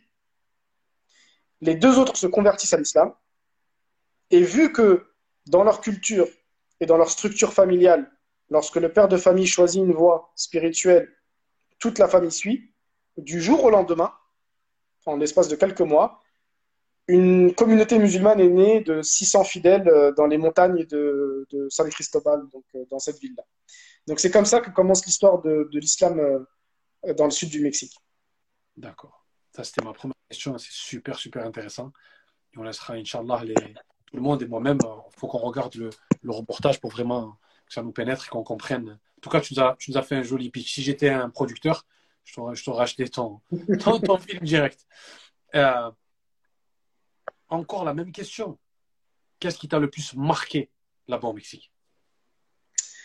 Alors, j'ai une, une, anecdote que j'aime euh, relater parce qu'elle est très forte pour moi. C'est que, euh, donc, je suis en train, donc, on vit là-bas, on vit avec eux, euh, on vit chez l'imam de la, de, de, de, la favela où il y a les musulmans. Celui qui est sur la pochette avec la jolie barbe blanche? Non, lui, c'est un autre. Lui, ah. c'est un autre. Lui, c'est Omar. Ouais, ouais, lui, bah, c'est un personnage important dans le documentaire. Euh, c'est un autre. C'est la personne qui a accepté de nous accueillir chez lui pendant, pendant trois semaines. Donc, euh, on vit là-bas et on part interviewer son oncle, l'oncle de l'imam qui a à peu près 70 ans. Et donc, lui, il a vécu l'expulsion du village. Et donc, on lui demande, euh, raconte-nous un petit peu comment ça s'est passé, etc. Et il nous dit, voilà, bah, en fait, on, était à la recherche euh, dans une quête spirituelle et euh, on a trouvé que l'évangélisme répondait plus à nos questions que euh, le catholicisme. Et, et du coup, on se convertit à l'évangélisme et en se convertissant à l'évangélisme, on est expulsé de notre village. Il y a des maisons qui sont brûlées, notre, notre terre est brûlée et on est obligé de fuir le village et on se retrouve à la périphérie de cette ville, San Cristobal, et du coup, je lui dis, OK, ça s'est passé quand? OK, dans les années 70. Et là, je lui pose la question euh, de manière très spontanée, très naïve. Je lui dis, mais vous avez tout perdu en vous convertissant à l'évangélisme. Qu'est-ce qui explique que dix ans plus tard, vous vous convertissez à l'islam? Alors que vous avez tout perdu avec, euh, pour accepter l'évangélisme. Donc, euh, il y a un traducteur, tu vois. Du coup, on, donc le traducteur traduit la question je vois son regard, je vois qu'il ne comprend pas la question. Donc, il demande au traducteur que moi, je reformule ma question parce qu'il ne la comprend pas. Le traducteur, il me repose la question, il me dit reformule parce qu'il ne comprend pas. Je la reformule. En gros, pourquoi vous changez de religion alors que déjà la première religion, eh ben, vous a fait tout perdre? Et là, il, repose la question. Et euh, donc, Abdelhaq, il s'appelle. Il, il, dit, mais en fait, j'avais compris la question, mais je ne me suis pas posé cette question. Parce que moi, je suis à la recherche du Dieu unique et cette recherche et cette quête m'a amené à l'islam. Et c'est là où je me suis rendu compte que ma question, en fait, c'était une question qui était très matérialiste. C'est-à-dire, dans mon logiciel, j'étais dans les gains et les pertes. Et dans sa réponse, qui pour moi était très profonde, quand il dit Je compris ta question, mais je ne comprends pas pourquoi tu la poses, parce qu'on est dans une recherche du Dieu unique. En fait, ça, résume le documentaire parce que c'est des gens qui sont très simples, qui parlent pas beaucoup, mais qui ont une profondeur spirituelle qui est très touchante. Sans avoir de, de, de particulier, dans le sens où ils ont découvert la religion sur le tas. Euh, pour beaucoup, ils ne ils savent pas lire, mais leur spiritualité, elle était extrêmement enrichissante. Et c'est là où tu vois la, miséricorde de Dieu qui peut placer la foi. La foi n'est pas proportionnelle au savoir. Le savoir te mène à la foi, mais tu peux avoir beaucoup de savoir et pas beaucoup de foi. Et cette phrase, cet échange-là m'avait beaucoup marqué. Mais cette communauté-là, est-ce qu'ils sont oppressés par rapport à leur islam ou pas du tout, à présent? Alors, il y a eu pendant un petit moment, il faut savoir que le Mexique, comme beaucoup de pays d'Amérique centrale et du Sud, pour ceux qui connaissent le foot, vous voyez un peu tous les joueurs qui sont très croyants. La, le fait de la religion, c'est quelque chose de très banal. C'est quelque chose de très accepté. On parle de, Jésus, de Dieu. Lorsqu'on marche dans les rues, il y, a des, y y a des messes, il y a du gospel. Euh, donc, euh, le fait qu'ils aient une religion, ça a pas, il n'y a, pas eu de, gros problèmes. Par contre, bien sûr, après le 11 septembre, forcément, avec les médias, etc., ils ont les gens un peu des favelas, ils associent l'islam aux, attaques terroristes, et du coup, euh, ils avaient assimilé cette communauté à une communauté entre guillemets de terroristes, mais c'était passager. Il y a eu quelques comme d'habitude, la peur de l'étranger ou la peur de quelque chose qu'on ne connaît pas, il y a eu, mais c'est pas notable. D'accord. Ensuite, vous êtes rentré en France et vous avez fait la promotion, alhamdoulilah, du film. Ça s'est bien passé? Bah, Là arrive un nouveau chapitre dans notre expérience. C'est que quand on repart en France, on fait le montage. Là, on est un peu plus professionnel. On, a, des, délais. On essaye de travailler sur euh, une tournée, etc. Et quand on a ce documentaire, on se dit, on se dit que va, parce qu'à l'époque, on se faisait inviter par des associations. Ça veut dire qu'on ne prenait pas le, devant pour venir dans une ville et on se laissait inviter par des associations, on ne prenait pas trop de risques et en général, dans nos documents, dans nos préjections débat, il y avait une vingtaine de personnes. Parfois, même pour l'anecdote, un jour, on est parti à Marseille, on était invité par une association. Euh, on avait des contraintes familiales, donc on a dû faire l'aller-retour dans la journée. On a tapé 8 heures de voiture, parce qu'il y avait parce qu'on vend aussi des tableaux, etc. Donc il fallait ramener la voiture. On a tapé 8 heures de voiture on a fait la projection, il y avait quatre personnes, et on est remonté 8 heures de voiture. Et je me rappelle à l'époque, maintenant quand je t'en parle, je te dis, bon, euh, c'est abusé de faire 16 heures de voiture pour quatre personnes, mais au final, peut-être que, dans ces quatre personnes-là, il y avait des gens pour qui, d'ailleurs, il y a des gens qu'on a revus plusieurs fois plus tard, plusieurs fois après, euh, plusieurs temps après. Et au final, on se rend compte que parler à une personne ou à 500 personnes, c'est pareil. Parce que au final, ces choses-là, on essaie de les faire pour Dieu, pas pour. Euh, c'est Dieu qu'on essaie de, plaire. On essaie de plaire à Dieu. Et donc, qu'on parle à une personne ou à mille personnes, ça devrait être pareil. Mais à l'époque, c'était ça notre état d'esprit. Ça veut dire, on se faisait inviter, on prenait pas trop de risques. Quand on revient du Mexique, on se dit, bon, là, on a quand même un documentaire qui, qui est inédit. Et euh, je me rappelle d'ailleurs, pour vous dire à quel point on peut être inspiré et on peut être propulsé par euh, des des, des, personnages qui n'ont rien à voir avec ce qu'on fait, mais je me rappelle, c'était la sortie de l'album de PNL, quand ils font le truc à la Tour Eiffel. D'accord. Et je sais pas, il y avait cette dynamique de tout est possible. Regarde, eux, ils ont, eux, ils ont fait la Tour Eiffel, pourquoi nous, on peut pas? Et du coup, on se lance dans un. On fait une prise de risque, on loue 30 cinémas en France. On avance l'argent, on loue 30 cinémas en France et on se dit, Allah Harlem, moi, je me suis dit, mais qui va venir? Qui va payer 10 Parce qu'à l'époque, le billet était 10 euros. Qui va payer 10 euros pour regarder un documentaire? Même moi, des fois, sur Arte, je tombe sur un documentaire qui m'intéresse. Si jamais c'est pas dans l'horaire que je veux, bah, je zappe. Tu vois? Moi, moi j'étais prêt. ah, j'étais prêt. Quand j'ai vu Montpellier, j'étais prêt direct. et ben, ce qui s'est passé, c'est que, pour l'anecdote, quand on loue les 30 cinémas, le tout premier cinéma à Paris, on n'a pas la date et on n'a pas euh, le lieu parce qu'on était en négociation avec deux cinémas. Et là, je parle à Wissem et Gabriel, je leur dis eh, venez, on lance les pré précommandes. Venez, on lance les, billets en préachat. On lance les billets en préachat. Explosion. Les gens, ils savaient pas ça allait être quand, ils savaient pas ça allait être où, et ils ont juste vu une bande-annonce. Il y avait 150 commandes. Entre-temps, bien sûr, on signe le contrat avec le cinéma.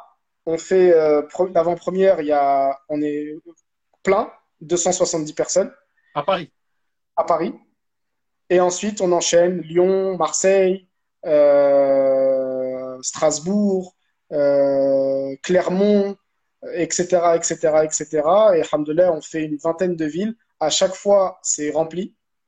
Et chose qui nous a beaucoup, beaucoup boosté, c'est que les gens, ils payent, ils viennent et ils nous disent, on s'attendait à moins bien.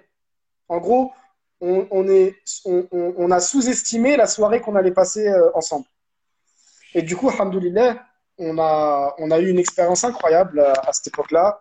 Malheureusement, mais encore une fois, c'est des choses qu'on doit accepter. Il y a eu le Covid qui a cassé un peu la tournée. On était sur une énorme lancée, on avait fait une vingtaine de villes, il y avait des projets qui se passaient en Angleterre, etc. Malheureusement, bah, justement, il y avait Montpellier et Rennes, je me rappelle, qu'on a dû annuler, euh, Compiègne, Compiègne, Montpellier, Rennes, qu'on a dû euh, annuler à cause de la, du confinement. Et c'est à ce moment-là que euh, on, a, on s'est orienté un petit peu sur le digital.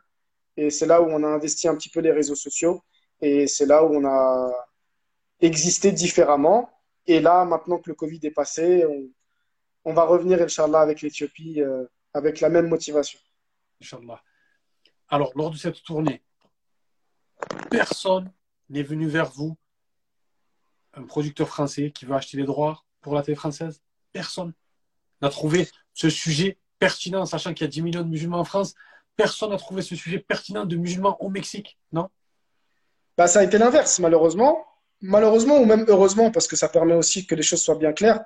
Alors, pour l'anecdote, euh, nous, on a loué des cinémas, c'est les CGR, je ne sais pas si vous connaissez. Euh, donc, les CGR, euh, ils ont accepté de travailler avec nous.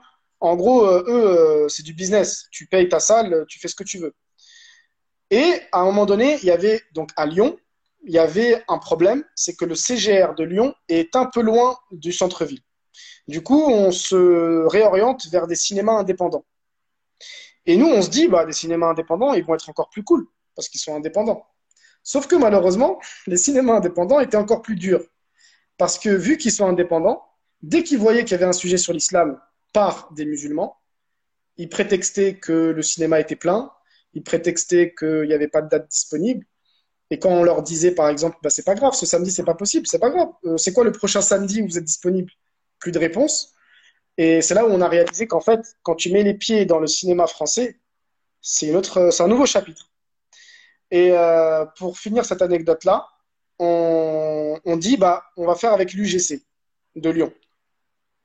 Et en fait, l'UGC, même d'un point de vue symbolique, c'est bien de faire ça à l'UGC parce que l'UGC c'est l'union des. Euh, alors euh, c'est un statut particulier. C'est un peu la mère des, des cinémas. Et du coup, on loue le cinéma de Lyon, de Strasbourg et de Paris. UGC et de Bruxelles, pardon. Euh, tout, est, tout est prêt, tout est payé, aucun souci. Et là, tu as l'UGC de Strasbourg qui nous appelle et qui nous dit euh, est-ce qu'on peut avoir une copie du, synopsis? En général, les cinémas, quand tu fais de la location privée, ils ne demandent pas. Parce que tu peux faire ce que tu veux dans la salle. Tu peux faire une fête, tu peux faire un séminaire, peu importe. Mais là, il nous demande de synopsis. Il n'y a pas de problème, on lui envoie de synopsis. Elle lit le synopsis. Elle nous rappelle, elle nous dit ouais, ça va pas être possible. On lui dit euh, par rapport à quoi ça va pas être possible, c'est c'est quoi le problème? Il fait oui, euh, c'est interdit de, diffuser des films euh, qui va faire la, la promotion d'une religion. On appelle ça le prosélytisme, mais c'est interdit dans nos UGC. Donc moi, j'ai essayé de lui expliquer qu'une démarche documentaire, c'est pas du prosélytisme, c'est une démarche documentaire, on filme le réel, on aurait pu faire. Euh, enfin, ils, ont sûrement dû diffuser des films sur des moines bouddhistes euh, dans les montagnes, j'en sais rien. Euh, rien, à, rien à faire, ils veulent pas. Je leur demande s'ils ont regardé le film, ils l'ont pas regardé. Et je leur dis bon, et moi pour les pour les apaiser, je leur ai dit vous inquiétez pas. Après-demain, on est à l'UGC de Lyon et ça se passe très bien et il n'y a pas de souci. dans un mois, on va être à Paris, il n'y a pas de souci. Elle dit rien, elle raccroche. Et là, je reçois des appels. Lyon, Paris, Bruxelles, on annule, on annule, on annule. Donc Lyon, ils annulent la veille. Lyon, ils annulent la veille de la diffusion du documentaire. Encore une fois, ils n'ont pas vu le documentaire. Ils répètent ce que la personne a dit. A dit, ouais. Et pour, et pour l'anecdote, ils font parler un article, c'est l'article 13 de leur CGV, où il y a écrit euh, interdiction de, de, diffuser des films à caractère pornographique, violent et prosélyte. Ça veut dire que dans leur tête, c'est au même niveau. La pornographie, la violence et le, prosélytisme, c'est au même niveau. Bref. J'ai même, même, même, envie de te dire, c'est en dessous. C'est-à-dire porno, ça va, ça, ça va, mais religieux. et, du coup, et, du coup, on se dit, bon, vous nous annulez la veille, vous nous annulez la veille, on n'a pas le choix en vérité. Parce que si vous annulez, vous annulez. Alhamdoulilah, le CGR dont je t'ai parlé, qui n'était pas très très loin de, Lyon, euh, ils acceptent du jour au lendemain de nous réserver la salle. Euh, et là, on a 200 personnes qui ont acheté un billet. Il faut leur prévenir que c'est plus à Lyon-Centre, c'est à, euh, à 20 km. Système de covoiturage, on appelle tout le monde, on essaye de mettre en relation des spectateurs pour qu'ils y aillent ensemble, etc. Mais Hamdoulah, encore une fois, la communauté, elle a répondu à l'appel. On a été, enfin, du coup, on avait loué un, cinéma de 180 places pour UGC. On a pris le 250 de, CGR, rempli à bloc. La personne du CGR, très gentille, qui euh, ne comprend pas comment ils peuvent annuler. Il a vu, du coup, il m'a dit par curiosité, j'ai regardé. C'était le, directeur que je salue. Il est par curiosité parce qu'il a dit c'est étonnant, euh, je vais voir quand même. Il a regardé, il a passé un très bon moment parce que effectivement, c'est des documentaires de découverte et peu importe que tu sois musulman ou pas, tu découvres. Si tu es curieux, il n'y a pas de problème. Et du coup, et du coup, voilà, c'est comme ça qu'on est rentré et c'est comme ça qu'on a réalisé la responsabilité qu'on avait. Parce que au début, comme je te disais, un peu frileux, on se fait inviter, on se montre pas trop parce qu'on considère que ce qu'on fait, c'est voilà. Et au final, on se rend compte que on n'est pas non plus beaucoup dans ce domaine-là au sein de la communauté musulmane et qu'il y a tout à faire. C'est-à-dire que là, aujourd'hui, tout ce que je te dis, c'est les prémices. Nous, on espère que les générations qui arrivent, on, sait que de notre vivant, on va pas voir le résultat de ce qu'on essaie de faire. Par contre, les générations qui arrivent, peut-être que si on a pu un petit peu déblayer le terrain, alhamdoulilah, on a fait notre travail. Donc euh, c'est comme ça que du coup le nouveau chapitre qui est venu, c'est-à-dire aujourd'hui on a des documentaires et on veut que les musulmans et les non-musulmans d'ailleurs, peu importe, mais je vais donner un, exemple. J'ai un frère qui vient à la fin d'une projection et qui me dit, ce cinéma, j'y étais la semaine dernière pour regarder Need for Speed. Euh, et là, je viens dans le même cinéma, dans la même salle, découvrir des choses de ma religion que je connaissais pas, de ma civilisation que je connaissais pas. Et c'est là où j'ai capté en fait la force de, la symbolique du cinéma, le fait d'être présent dans le cinéma. C'est de dire à n'importe qui, tu peux venir passer une soirée culturelle euh, au même endroit où tu regardais des blockbusters américains ou des gros films français, tu peux voir des documentaires sur ton histoire, échanger avec les réalisateurs. Et j'avais pas conscience de cette, de cette force-là. Et là, alhamdoulilah, bon, il y a eu le Covid qui a fait que le cinéma, voilà, mais euh, ça a ouvert en fait des responsabilités en nous. C'est-à-dire qu'on doit occuper le terrain, on doit être force de proposition. Et nous qui sommes mal à l'aise avec la façon dont les musulmans sont représentés en France dans le cinéma, on peut pleurnicher toute la journée dans les plateaux de télé, dans les, on peut, on peut se plaindre à juste titre de la façon dont on parle de nous, etc. Mais tant que un citoyen lambda, il n'a pas le choix, il n'a pas euh, la, la, thèse et l'antithèse, ça sert à rien. Donc il faut qu'on produise du contenu, il faut qu'on faut qu'on investisse le cinéma pour pouvoir au moins proposer des choses différentes de ce que les gens ont l'habitude de voir. Et c'est que le début, Inch'Allah. Inch'Allah. Là, j'ai une question. Netflix vient te voir, ils veulent acheter les droits d'un des documentaires. Est-ce que tu accepterais? Est-ce que vous accepterez? Euh, bon, nous, je te cache pas qu'on a fait les démarches euh, Netflix, Amazon Prime, euh, on a fait la liste de toutes les plateformes de streaming pour leur proposer notre contenu. On a été approché par une plateforme américaine. de, donc, ça s'appelle Ashab TV. C'est un jeu de mots avec Ashab. Donc, c'est des musulmans américains qui ont lancé une plateforme de streaming. Et la niche, c'est vraiment le cinéma qui tourne autour de la civilisation musulmane. Euh, ils ont acheté nos droits. Euh, ils nous ont respectés au niveau euh, budgétaire. Ça veut dire que, pour te donner un ordre d'idée, grâce à l'achat de deux ans de, de, streaming dans leur plateforme, ça finance 80%. 80%, ça, ça va financer 80% du documentaire au, au Cambodge du prochain documentaire. Ah, le prochain, c'est le Cambodge Ouais, le prochain, c'est le Cambodge. C'est une exclusivité, là Personne ne le sait ou vous l'avez déjà communiqué? Non, là, là, on a une carte qu'on présente. C'est juste qu'on ne parle pas de l'ordre. Mais Inch'Allah, le prochain, quand on aura fini la diffusion de l'Éthiopie et du long, euh, du long documentaire sur la Bosnie, on va, on va faire ça au Cambodge. Mais voilà, grâce à, grâce à cette euh, plateforme. Donc demain, Netflix. Aujourd'hui, le problème avec Netflix, c'est que Maintenant, on a un peu plus de recul sur ce que c'est Netflix, ce qu'elle propose.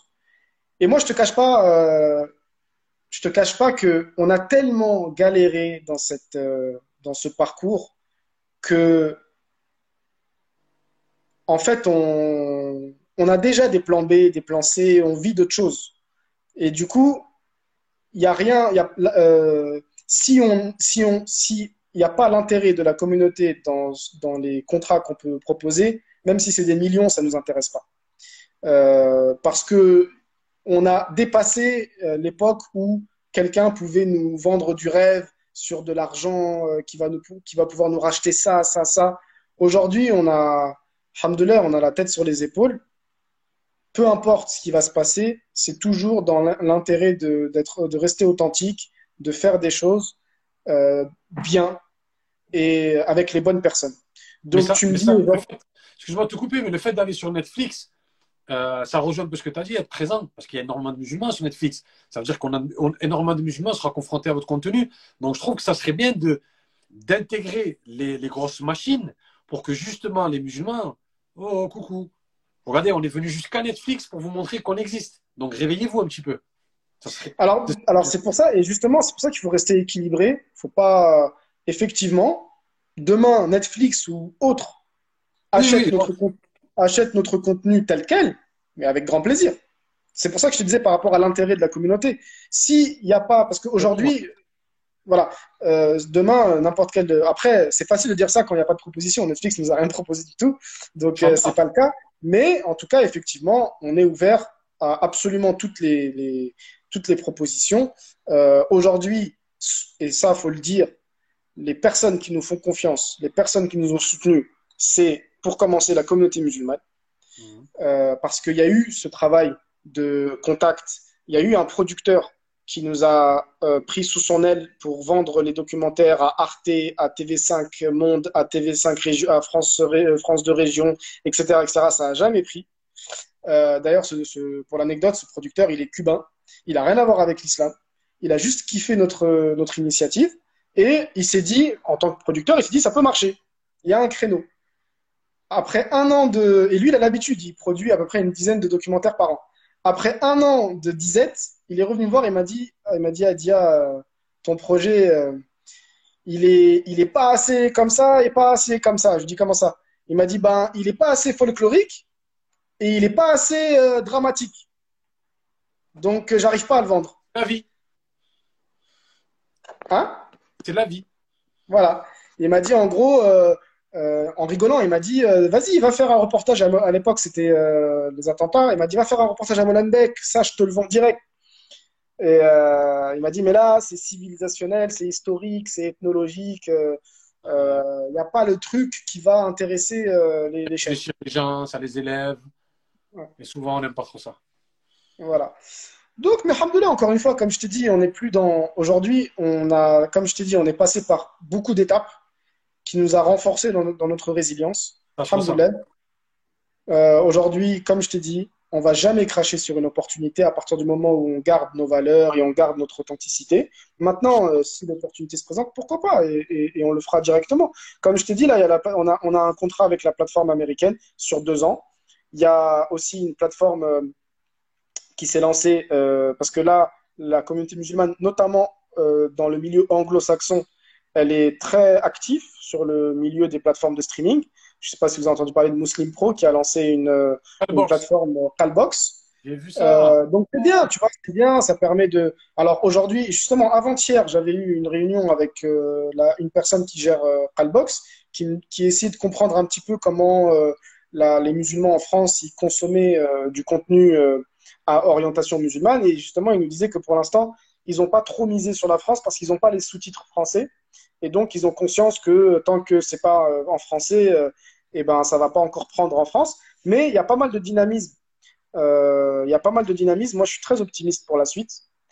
Et vraiment, euh, je pense que toutes ces années de galère collective, parce que notre expérience, c'est une parmi des milliers, mais je pense que toutes ces années de, de, de, de, de charbon, je suis convaincu que ça va résulter de choses vraiment bénéfiques pour, euh, pour la communauté. Et une fois que ça sera bénéfique pour la communauté, on va passer à l'étape supérieure, bénéfique pour notre société. Parce qu'au final, on commence par la communauté et au final, qu'est-ce qu'on veut nous? On veut être une vitrine positive pour la société.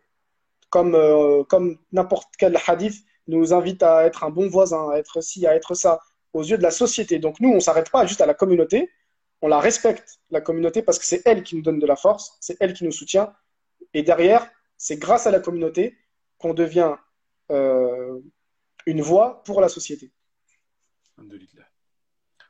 Alors, moi, je veux savoir euh, qu'est-ce qui va se passer dans le futur d'un Unexpected Muslim? Est-ce que c'est euh, le, le, documentaire de, de l'Éthiopie ou est-ce que c'est le deuxième, euh, le grand de, de, la, de Sarajevo? C'est quoi vous allez mettre en avant? Quelle est la tournée en premier là? Alors là, c'est l'Éthiopie qui arrive, Inch'Allah. En premier Pour ceux qui veulent un peu savoir un peu l'Éthiopie, c'est le point de départ, c'est la première hijra des compagnons du prophète sallam qui les conseille d'aller euh, en Abyssinie. Mmh. On s'est posé la question, question très bête, que sont devenus ceux qui ne sont pas revenus à la Mecque? D'accord. Tout simplement. D'accord. Et donc, ça nous, a mené à, ça nous a mené à une ville qui s'appelle Harar, qui est, euh, est euh, dans le sud-est de l'Éthiopie mmh. et qui a été, pendant deux siècles, la capitale du Haïlm en Afrique de l'Est.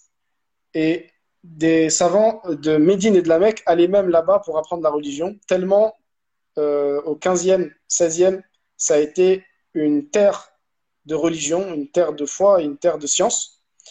Et malheureusement, l'histoire a fait que cette ville est tombée dans l'oubli. Euh, D'ailleurs, le titre du documentaire, c'est Harar, la cité oubliée.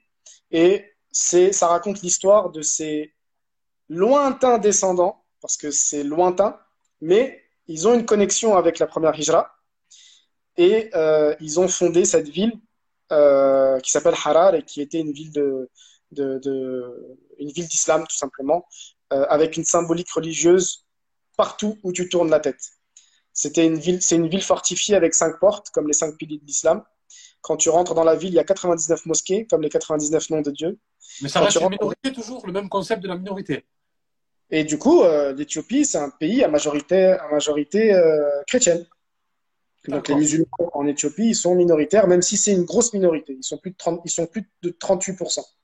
D'accord, mais ça reste toujours une, une, minorité. Mais ça reste une minorité avec les mêmes problématiques d'une minorité et avec une culture non arabe qui a enrichi la civilisation musulmane. Et c'est quoi qui t'a marqué le plus là-bas? Bah, C'est la symbolique c'est la symbolique religieuse partout, c'est le, c'est la, c'est la foi de ces, de ces gens, euh, c'est leur culture qui est très riche. En fait, c'est, c'est des citadins et leur peuple est l'un des peuples les plus anciens citadins d'Éthiopie. D'ailleurs, en langage éthiopien, on les appelle les gens de la ville. Euh, et du coup, du fait de leur culture citadine, ils sont très, très à part parmi les ethnies éthiopiennes et ils ont un patrimoine culturel extrêmement riche. Et ce qui m'avait beaucoup marqué, c'était que tout est lié à l'islam. Je vais donner une anecdote. Je ne sais pas si je peux. Bon, c'est un peu compliqué ici. C'est là, là. C'est euh, un salon. euh, euh, bah, attends, je vais essayer. C'est juste que j'ai pas de batterie, donc je peux pas trop le faire. Ah, je le Mais vois, le gros- salon, doublé, là. Ouais, on le voit. Voilà. C'est un salon éthiopien. Et en fait, euh, c'est un salon Harari. Et en fait, quand tu rentres dans ce salon, il y a cinq espaces. Et comment ça a été réfléchi? C'est donc le premier espace, c'est euh, les élèves. Donc c'est l'espace le plus bas, c'est les élèves. Ils se posent ici pour apprendre le Coran.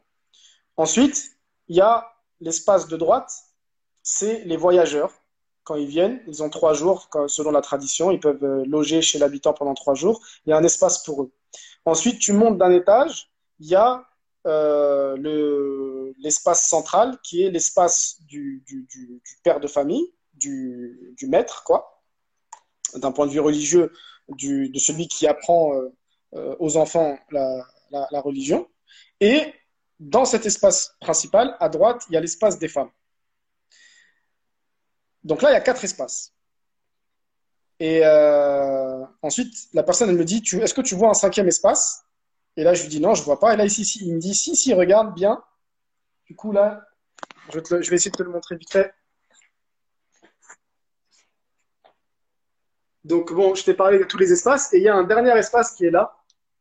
Il me dit, tu vois ça? C'est le cinquième espace. Ça représente la tombe. Ça représente la mort. Et il me dit, en fait, nos salons, ils sont construits comme euh, la vie. La vie, tu viens comme un voyageur. Ensuite, tu apprends. Ensuite, tu as la connaissance, ou tu es dans le monde des femmes. Et ensuite, tu meurs. Et c'est les cinq espaces qui correspondent aussi aux cinq prières de la, de la journée. Et, euh, du coup, euh, toute leur culture, elle est liée à, elle est liée à des, à des symboliques islamiques. Et c'était, c'était impressionnant. Machallah, super, super anecdote. Et euh, à partir de quand on aura la chance de voir le documentaire sur l'Éthiopie? Alors, euh, j'ai pas de date, j'ai pas de date parce que là, on est en plein dans le montage. Et pour ceux qui connaissent un petit peu, euh, le montage, déjà, c'est long. Euh, trois semaines de tournage, des, une- je pense qu'on a plus de 50 heures de, de, de, de rush de film. Et en plus, dans une langue qu'on ne comprend pas. Donc, on est obligé de se référer aux traductions écrites. Et l'éthiopien, c'est, enfin, le harari, c'est une langue sém- sémitique, mais c'est aussi une langue euh, avec un débit de parole qui ne ressemble pas trop à la façon dont nous on parle. Ça veut dire que je suis incapable de savoir quand est-ce que la phrase s'arrête. D'accord. Du coup, le montage, il prend énormément de temps parce que pour, pour monter 10 minutes de film, si c'était dans ma langue, même dans une langue latine, par exemple l'espagnol pour Somos Musulmanes, là, ça prend, honnêtement, sans vous mentir, ça prend au moins 30 fois plus de temps. Du coup, ça fait deux ans qu'on travaille sur ce documentaire, mais je peux pas te donner de date parce qu'on est encore euh, en plein milieu du tunnel, mais petit à petit, on est en train de voir le bout. Est-ce que tu penses qu'il y aura une tournée dans les cinémas? Ah oui, Inch'Allah, bien sûr. ah, Mais, mais ça, c'est sûr. De toute façon, de toute façon euh, nous, on, on ne, on ne met pas le documentaire à disposition dans les plateformes tant qu'on fait pas une tournée, tant qu'on va pas voir les gens. Parce qu'en fait, un documentaire ou même un film, ça se vit dans un événement et ça se discute. Parce que c'est pas auto, enfin, on peut le regarder tranquillement dans notre salon. Et beaucoup de gens nous disent que parfois ils ont même vu le film, mais ils viennent quand même parce qu'ils veulent discuter du film. Ils veulent échanger, ils veulent apprendre. Et nous, on a pas mal d'anecdotes à raconter au-delà. Donc, euh, on fait toujours une tournée qui va durer euh, le temps que ça va durer pour essayer d'avoir, d'aller voir le maximum de villes, d'aller voir le maximum de, de personnes. Euh, on attend juste d'avoir le produit fini pour pouvoir commencer. Inch'Allah. En tout cas, j'ai hâte de voir ça et j'espère que vous allez passer par Montpellier. Comme ça, je, je pourrais, je pourrais Évidemment. venir. Évidemment. Inch'Allah. Inch'Allah. Et le voyage pour le Cambodge, est-ce qu'il y a une date ou pas? Il n'y a pas de date parce qu'aujourd'hui, euh, les billets pour, enfin, les billets d'avion sont extrêmement chers depuis un certain temps.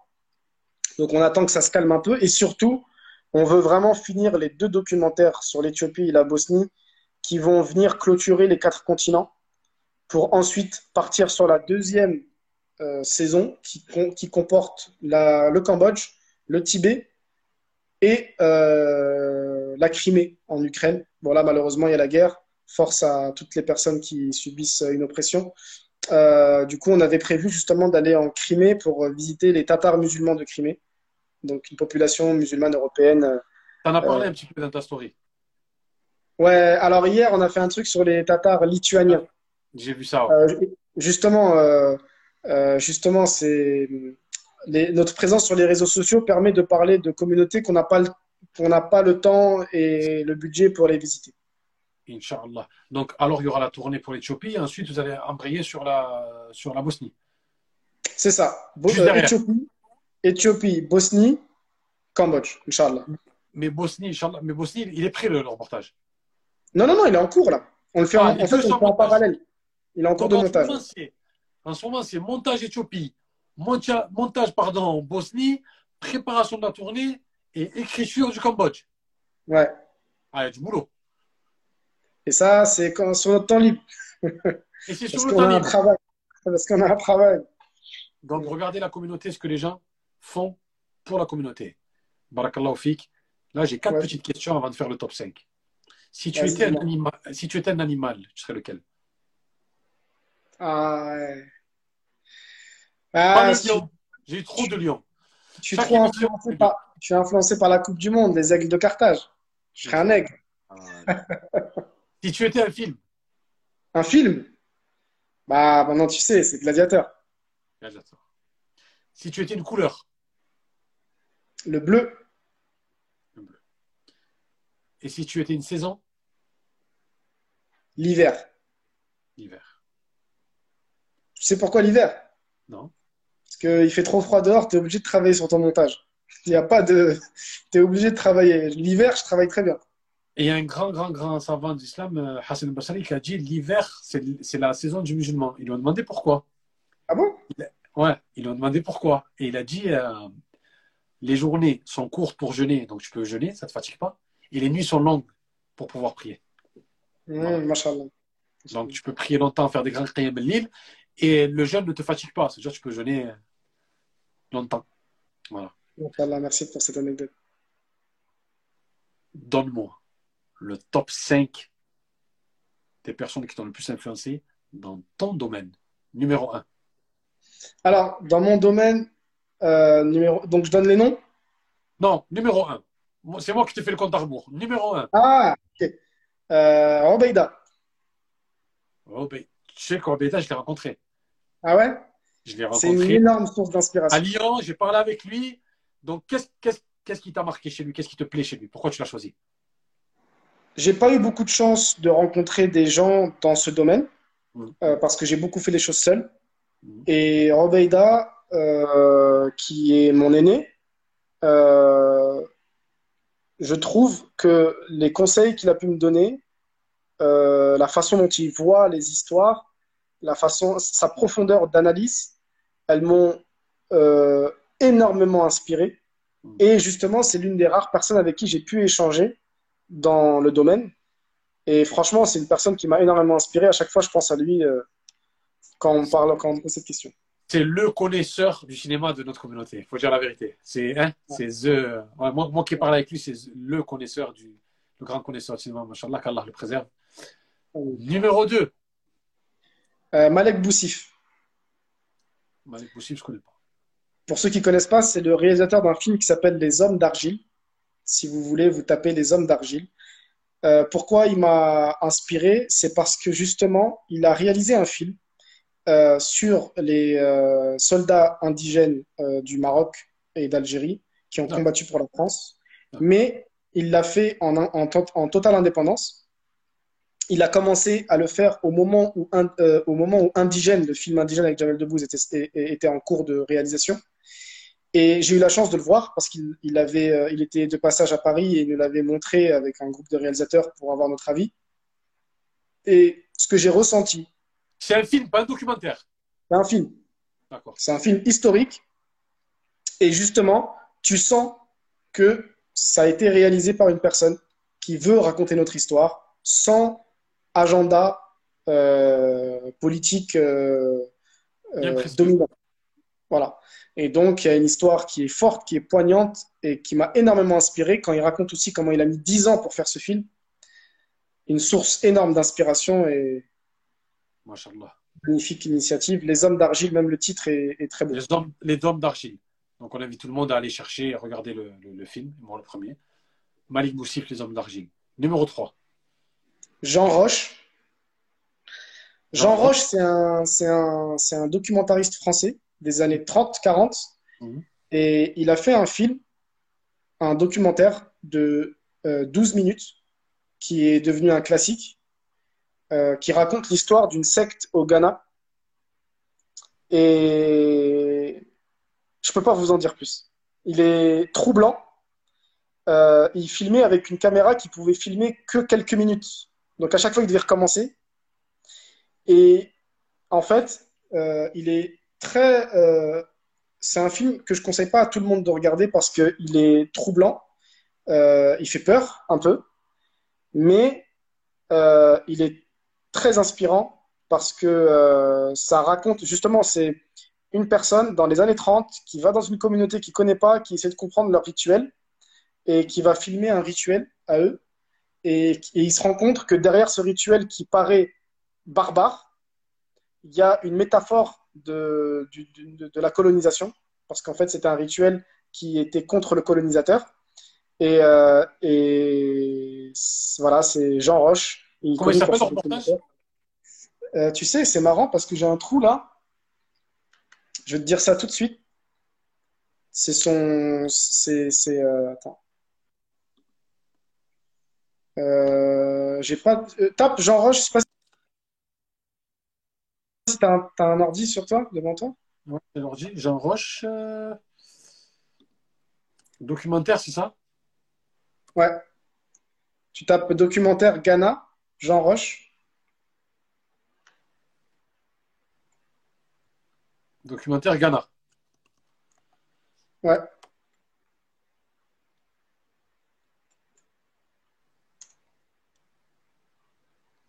Jean, Jean Rouge, c'est ça? Jean Rouge, ouais. Jean Baby Rouge. Ghana. Pardon? Baby Ghana. Non, c'est pas celui-là, c'est un autre. Jean Je Rouge, te donner, hein. 1957, Baby Ghana. Non. j'ai ça. Non? C'est pas ça? C'est euh...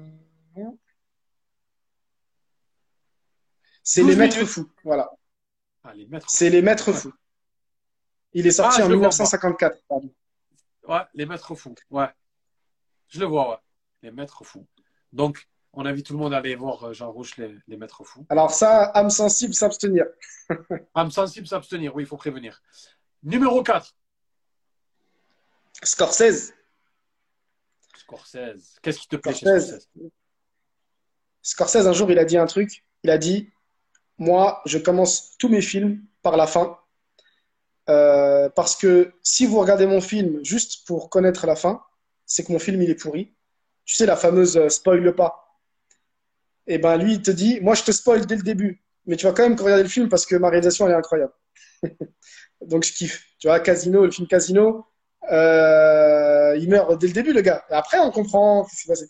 Et en fait, justement, je, me suis toujours dit que si je regarde un film juste parce que je suis curieux de la fin, c'est que c'est pas le bon film. Euh, et Scorsese, je me rappelle quand il avait dit ça dans un interview, j'avais kiffé parce que euh, il a raison. Si, si, je regarde, si je connais la fin, mais j'ai quand même envie de regarder ton film, c'est que, c'est que ton histoire, tu la racontes d'une certaine manière qui fait que j'ai envie de regarder. Donc Scorsese, j'adore. Voilà. Donc là, pour l'instant, on a dit Obeida, Malek Boussif, Malik Boussif, Jean Rouge, Scorsese. Scorsese, Numéro 5, Stanley Kubrick, Stanley Kubrick. pour son sens du détail. C'est-à-dire? Stanley Kubrick, euh, alors moi, quand j'aime bien un truc, tu sais, je te disais que je suis pas trop, euh, je peux pas me qualifier de très cinéphile, mais quand j'aime un truc, je regarde tout ce qu'il y a autour. Et donc le film Shining, j'avais kiffé. Du coup, j'ai regardé tous les documentaires autour de ce film et j'avais vu comment Stanley Kubrick il travaillait. Il était tellement dans le sens du détail que il y a une scène, par exemple, quand ils sont dans une salle de stockage. Tu as vu le making-of Ouais. Dans, le salle, dans la salle de stockage, Stanley Kubrick, il vérifiait chaque boîte de conserve, même celle qu'on ne voit pas. Et en fait, ces gens-là, je ne sais pas c'est quoi leur euh, spiritualité, je ne sais pas, euh, c'est pas mon problème. Mais moi, quand je vois ça en tant que musulman, il y a quelque chose que, j'arrive à connecter avec l'islam, c'est euh, la recherche de l'excellence. C'est-à-dire que le fait qu'il est dans le sens du détail et, il vérifie les boîtes de conserve, même celles que le, que le spectateur ne va pas voir, parce que pour lui, une œuvre artistique, elle doit se rapprocher de l'excellence. Moi, en tant que musulman, j'y vois quelque chose de très profond et j'y vois quelque chose de, d'une. Alors, je ne parle pas de lui, je ne connais pas ses intentions, mais je sais que c'est inspirant pour un croyant parce que c'est cette façon-là où tu, tu veux plaire à Dieu, en fait. Même si la personne ne le voit pas, tu veux faire le meilleur geste pour plaire à Dieu. Et en plus, dans, dans Shining, euh, ce qu'ils disent, c'est que la, la, symétrie, elle est tellement présente qu'elle en devient maladive. C'est une, ah, une symétrie qui, qui, qui, nous fait, qui nous fait mal. Pourtant, c'est bien ordonné. Et ensuite, Stanley Kubrick, ce qu'il a fait, c'est qu'il a joué avec le, le, contraire de ce qui se faisait dans les films d'horreur. C'est-à-dire qu'il n'y a pas de nuit, il n'y a pas de pluie, il n'y a pas de noir. C'est en couleur, c'est orange, c'est vif. Il a l'antipode de ce qui se faisait dans les films d'horreur. Et ça en devient, justement, quand, tu exacerbes les contraires, ça en devient écœurant. Il a joué, il a joué sur, ça et, c'est bien que tu le, soulignes, c'est de l'excellence, bien sûr. Donc, on répète, Oubaïda. Malek Boussif. Malek Boussif, Jean Rouge. Jean Rouge. Scorsese. Scorsese. Stanley Kubrick. Et Stanley Kubrick, tu as terminé par le meilleur. Alors, donne-moi maintenant le top 5 des personnes qui t'ont le plus influencé dans l'islam. Numéro 1. Alors, c'est un écrivain qui s'appelle Malek Ben Nabi. Oui. Euh, je ne sais pas quoi dire à part qu'il faut que tout le monde lise Malek Ben Nabi. Ce n'est pas un conseil, c'est une urgence. La pensée euh, de Ben. Oh, la pensée de Ben Nabi, si on veut la résumer en une phrase, c'est euh, on ne peut pas être colonisé si on n'est pas colonisable. Et donc c'est une, c'est une, donc c'est, c'est un, c'est un auteur qui a cherché au plus profond de son âme et de sa sincérité à comprendre qu'est-ce qui n'allait pas dans nos communautés, dans, notre, dans nos sociétés, pour, avoir, pour s'être fait coloniser Et qu'est-ce qu'on pourrait faire pour se, revivifier? Et euh, il était dans cette fameuse voie du juste milieu, c'est-à-dire évidemment qu'on doit condamner le colon, mais il faut aussi voir qu'est-ce qui cloche chez le colonisé. Et j'ai trouvé sa sincérité assez impressionnante. Et euh, il a trois livres que je conseille la lutte idéologique, la vocation de l'islam et le phénomène coranique. Mashallah. Malek Benabi. Numéro 2 Malcolm X. Malcolm X, euh, Malcolm X, il a une place très importante dans mon cheminement parce que c'est le tout premier livre que je lis, c'est sa biographie. Et pareil, moi, je suis beaucoup touché par les personnes qui, sont, qui ont une démarche de sincérité. Euh, et lui, dans son processus de réflexion, et également dans le fait qu'il vienne de tout en bas, qui découvre l'islam en prison, et qui à chaque fois n'hésite pas à se remettre en question et à dire quand il a tort. Et au final, cette sincérité a fait qu'il est mort. Mais pour moi, euh, Malcolm X, c'est ma plus grande source d'inspiration d'un point de vue non pas forcément intellectuel, dans le sens où Malek Benabi, par exemple, c'est des livres entre guillemets d'un télo.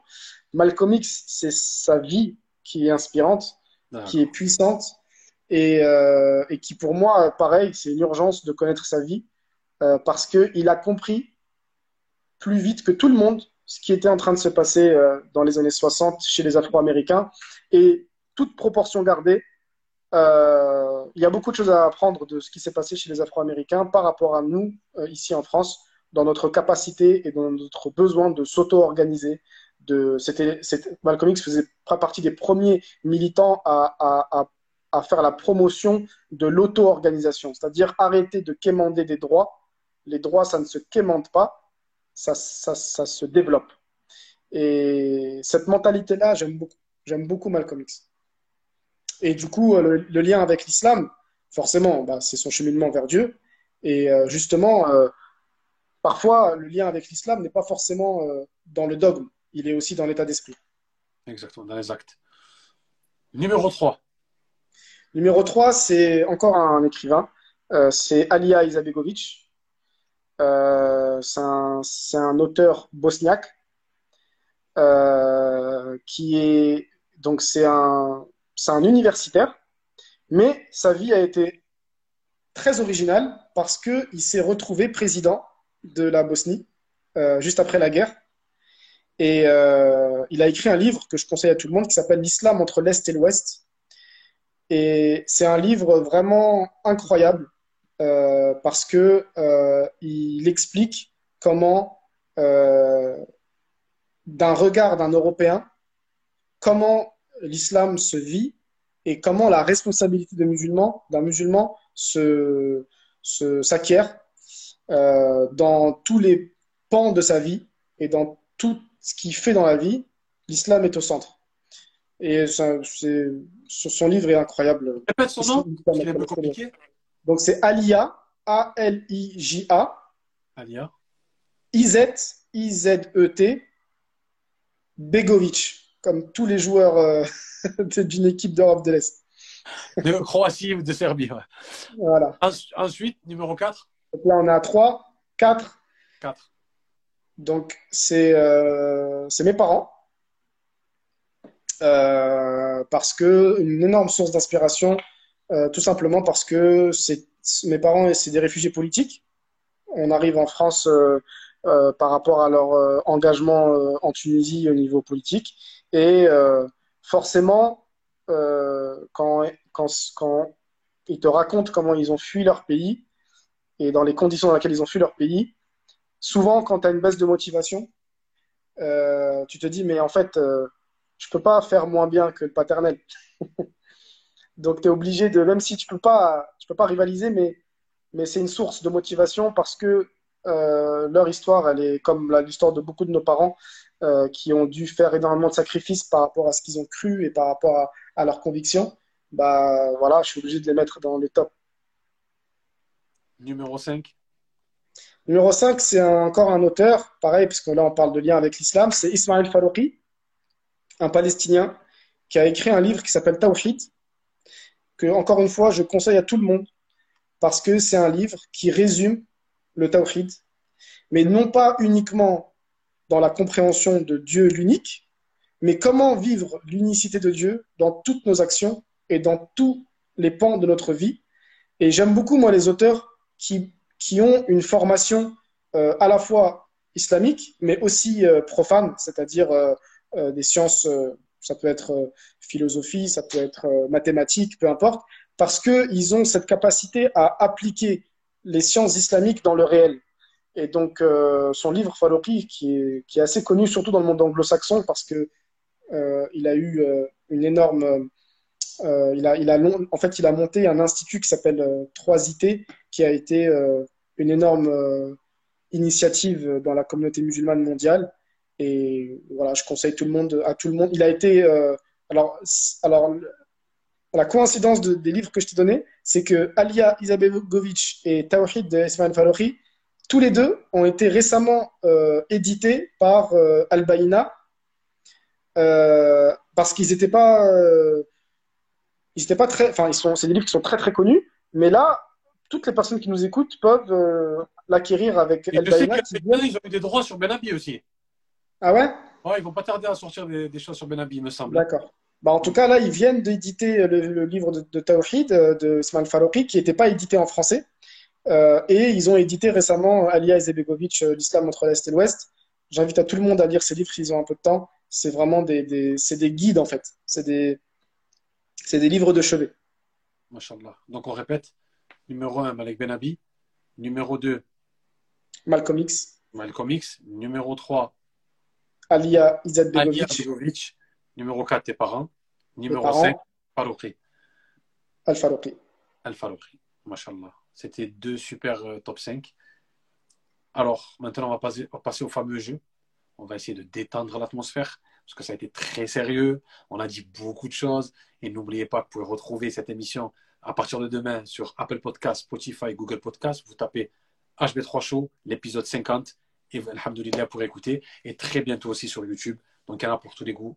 Alors, on va commencer par le quiz 15. Je vais t'expliquer l'énoncé du quiz 15. Je te donne deux solutions. Tu dois choisir. Si tu n'arrives pas à choisir, tu dis joker. Par contre, tu n'as que deux jokers. Une fois que tu les as cramés, tu seras obligé de choisir. Donc, il faut, faire, faut être stratégique, faut faire attention.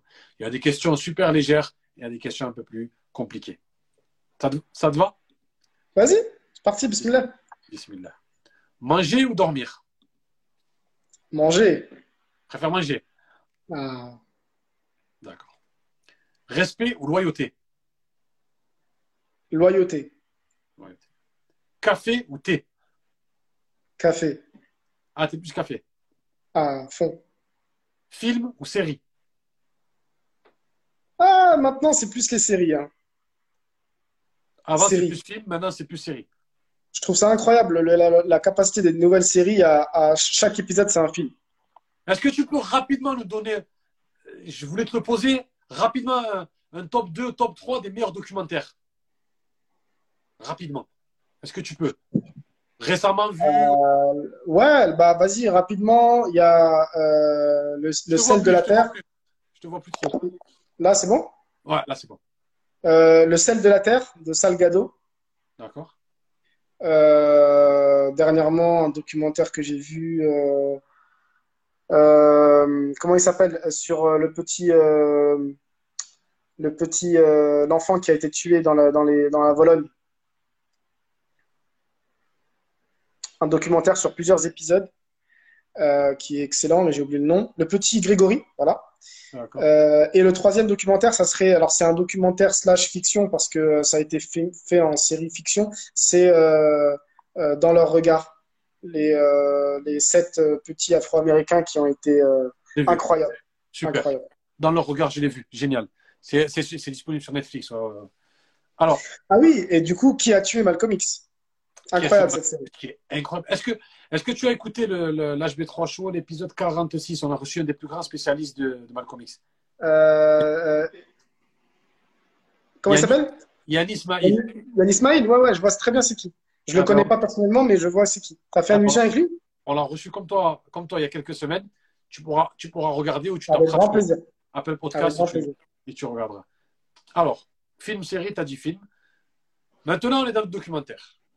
Si on te donne un budget, tu préféreras faire un documentaire politique ou animalier? Politique. Politique. Animalier, ce serait à la retraite. À la retraite, plus tard. Et à regarder aussi alors, politique. Je préfère regarder un politique qu'un animalier. Non, non, non. Euh, là, de plus en plus, je m'intéresse à, à des choses un peu moins politisées. D'accord. Je- pour, pour l'anecdote, le documentaire que j'ai conseillé, le documentaire que j'ai conseillé, Salgado. Donc lui, lui, il a commencé par des documentaires de guerre. Il a fait, il est parti au Rwanda, il est parti en Bosnie, etc. Après, il est parti sur des choses un peu moins guerrières parce qu'il a été euh, dégoûté de ce qu'il a vu. Il est passé sur des choses plutôt un peu plus légères, sociétales. Ensuite, il en avait marre de l'humain. Il est passé sur les animaux, documentaires animaliers. Et là, il est sur des documentaires uniquement des ressources naturelles, des paysages. Et pour lui, justement, la boucle, elle est bouclée. Il a commencé par l'homme et il a fini par la nature. Et encore une fois, c'est pas forcément, c'est pas des musulmans, mais y a, je, sens toujours cette, tu vois, cette connexion à l'infini. Médine ou la Mecque? Ah, la Mecque. La Mecque. Écrire ou lire? Lire. Voyage, USA ou Dubaï? USA. Être ou avoir? Être. Donner ou recevoir? Donner. Filmer ou monter Monter. Attends, Ah, moi, j'aime pas filmer. attends, attends, attends, attends. Ouais, mais filmer, t'es dans le voyage quand même. Tu préfères être Ah, dans non, chaude en train de, de, de monter que d'être euh, en voyage? Non, le voyage, si, moi, le voyage, si, moi, je, je, la caméra, si je. C'est filmé que t'aimes pas. Ouais. Ah, D'accord. Mbappé ou Benzema? Benzema. Benzema. Pas pour me faire plaisir. Franchement, là, j'aurais pu mettre Joker parce que ni l'un ni l'autre. Ben explique-toi. Mais Joker, pourquoi? Parce que, euh, est-ce qu'il faut juger euh, footballistiquement parlant? Ah, comme tu veux. ou tout le personnage? Comme tu veux. Bah, tout le personnage, euh, Mbappé, je trouve que voilà, il a, il a un personnage qui est un peu trop euh, construit. Donc j'ai du mal à, m'identifier à la façon dont il parle, etc. Et Benzema, euh, que, je, respecte comme n'importe qui, mais euh, il ne m'inspire pas particulièrement grand-chose. Je, je, on en parlait d'ailleurs avec des, avec des frères il y a, une demi-heure. Si Benzema n'avait pas subi l'injustice de la non-sélection, il y aurait hype autour de Benzema. Hein. Je vais me faire des, je vais me faire des, des ennemis là, mais je dis ce que je pense. Hein. Moi, je suis un fan du Real. Il y a toujours eu la hype sur Benzema depuis très longtemps. Mais, mais, mais, chez certains, c'est vrai. Je suis d'accord avec toi. Chez certains, c'est vrai. Là, on est passé au foot, on va passer euh, au cinéma. Tarantino ou Spielberg? Tarantino, incroyable. Tarantino. Toi, tu es plus incroyable. que Spielberg. Ouais. Construction des, construction des histoires, incroyable. Vendre ou acheter? Ah, Acheter. Très mauvais commerçant, moi. Ah, c'est pour ça que vous ne vendez pas vous. tu veux acheter des documentaires, mais non, il faut que tu les vendes, toi. La dernière, mais je pense que ça va être un joker. Parce que tu as déjà donné la réponse pendant l'interview. Dis-moi. Tunisie, Tunisie ou France? Non, Tunisie. Ah, je dire joker. Ah non, Tunisie.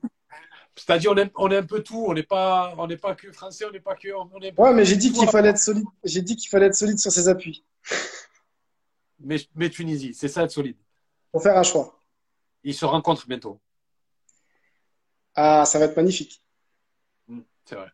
Ça sera, un, ça sera un bel événement. Pronostic. Qu'est-ce que tu penses? Je peux pas, je peux pas. J'ai conflit d'intérêt. D'accord. Par contre, par contre, il n'y a pas de conflit d'intérêt, tu as choisi Tunisie. Non, non, conflit d'intérêt dans le sens où je ne peux pas faire de pronostic alors que, alors que je, je, je veux que la Tunisie gagne. Mais euh, je sais qu'ils sont très, je sais qu'ils sont très en dessous. Donc, euh... je comprends. Alors, je vais lancer l'annonce que je, que, je, que je fais à chaque fin d'émission avant de se dire au revoir. C'est que chaque année, le HB3 Show soutient une association pour. Euh, L'année dernière, c'était une personne qui a un handicap pour qu'elle puisse acheter un bras robotisé. Alhamdulillah, elle a pu l'acheter. Et Inch'Allah, on fera une émission où on va l'inviter. Cette année, c'est l'association Moon Voice. Basée à Fès, au Maroc, Moon Voice vient en aide aux enfants de la Lune sur tout le territoire marocain. Ces enfants sont souvent oubliés car souffrant d'une extrême intolérance aux rayons UV, ils sortent peu de chez eux ou seulement la nuit et la dégradation de leur état physique les exclut de la société et les coupe de tout lien social. Aucun traitement, n'existe pour l'instant. Il est donc vital pour eux de se protéger des UV, même chez eux. Tu t'imagines? Même chez eux. Afin de limiter les tumeurs et les cancers de la peau. L'objectif de Moon Voice est de leur fournir différents équipements de protection contre les UV et de les accompagner vers des soins médicaux appropriés. Alors moi, j'ai vu cette association sur Instagram qui fait un travail incroyable. On remercie Ahmed Zeynoun et son équipe là-bas au Maroc et Anne-François Robic qui est touchée par cette cause, qui écrit des articles. Elle m'a dit, qu'est-ce qu'on peut faire? Je lui ai dit, on lance une cagnotte. Inch'Allah, alors, vous allez sur mon Linktree et vous cliquez dessus. Vous allez voir en premier tout en haut, vous allez voir cagnotte Moon Voice. Vous donnez ce que vous pouvez. Aucune aumône n'a réduit une richesse. Vous avez des, enfants, vous savez ce que c'est. Vous imaginez des enfants qui ne peuvent pas sortir dehors, qui ne peuvent pas s'amuser, qui sont obligés de mettre des, casques pour aller dehors, qui peuvent sortir que la nuit. Imaginez cette souffrance. Regardez-nous, pendant le Covid, on n'est pas sorti pendant trois mois, on est devenu tout droit de la planète, elle est folle jusqu'à maintenant. Il y a des gens qui deviennent dingues c'est vrai qu'ils n'arrivent pas à revenir de, ça. Alors imaginez des enfants qui ne peuvent pas vivre leur vie d'enfant au final. Donc on est des musulmans et Inch'Allah, de septembre à juin, tant qu'il y a l'émission HB3 Show, la saison 2, on va faire en sorte de faire grossir la canne Inch'Allah. Je demande la générosité des musulmans, car je sais que les musulmans sont généreux. Donnez ce que vous pouvez, 1 euro, 2 euros, 10 euros, peu importe, pour que ça puisse acheter des pommades, que ça puisse acheter des lunettes, que ça puisse acheter des casques, parce que là-bas, c'est un pays où il n'y a pas facilement toutes ces ressources et c'est difficile. Donc on essaie, Inch'Allah, de les aider. On remercie Ahmed Zinoun et l'association Mon Voix. On remercie Anne-Françoise Robic d'avoir mis en place tout ça. Nous, on essaye juste, avec nos maigres moyens, de contribuer et d'aider nos frères et nos sœurs musulmans parce que c'est bien de mettre en avant les musulmans, mais il faut aussi les aider. Donc il faut, comme tu as dit tout à l'heure, il faut aussi l'acte, pas juste parler, il faut, il faut faire les actes. Inch'Allah.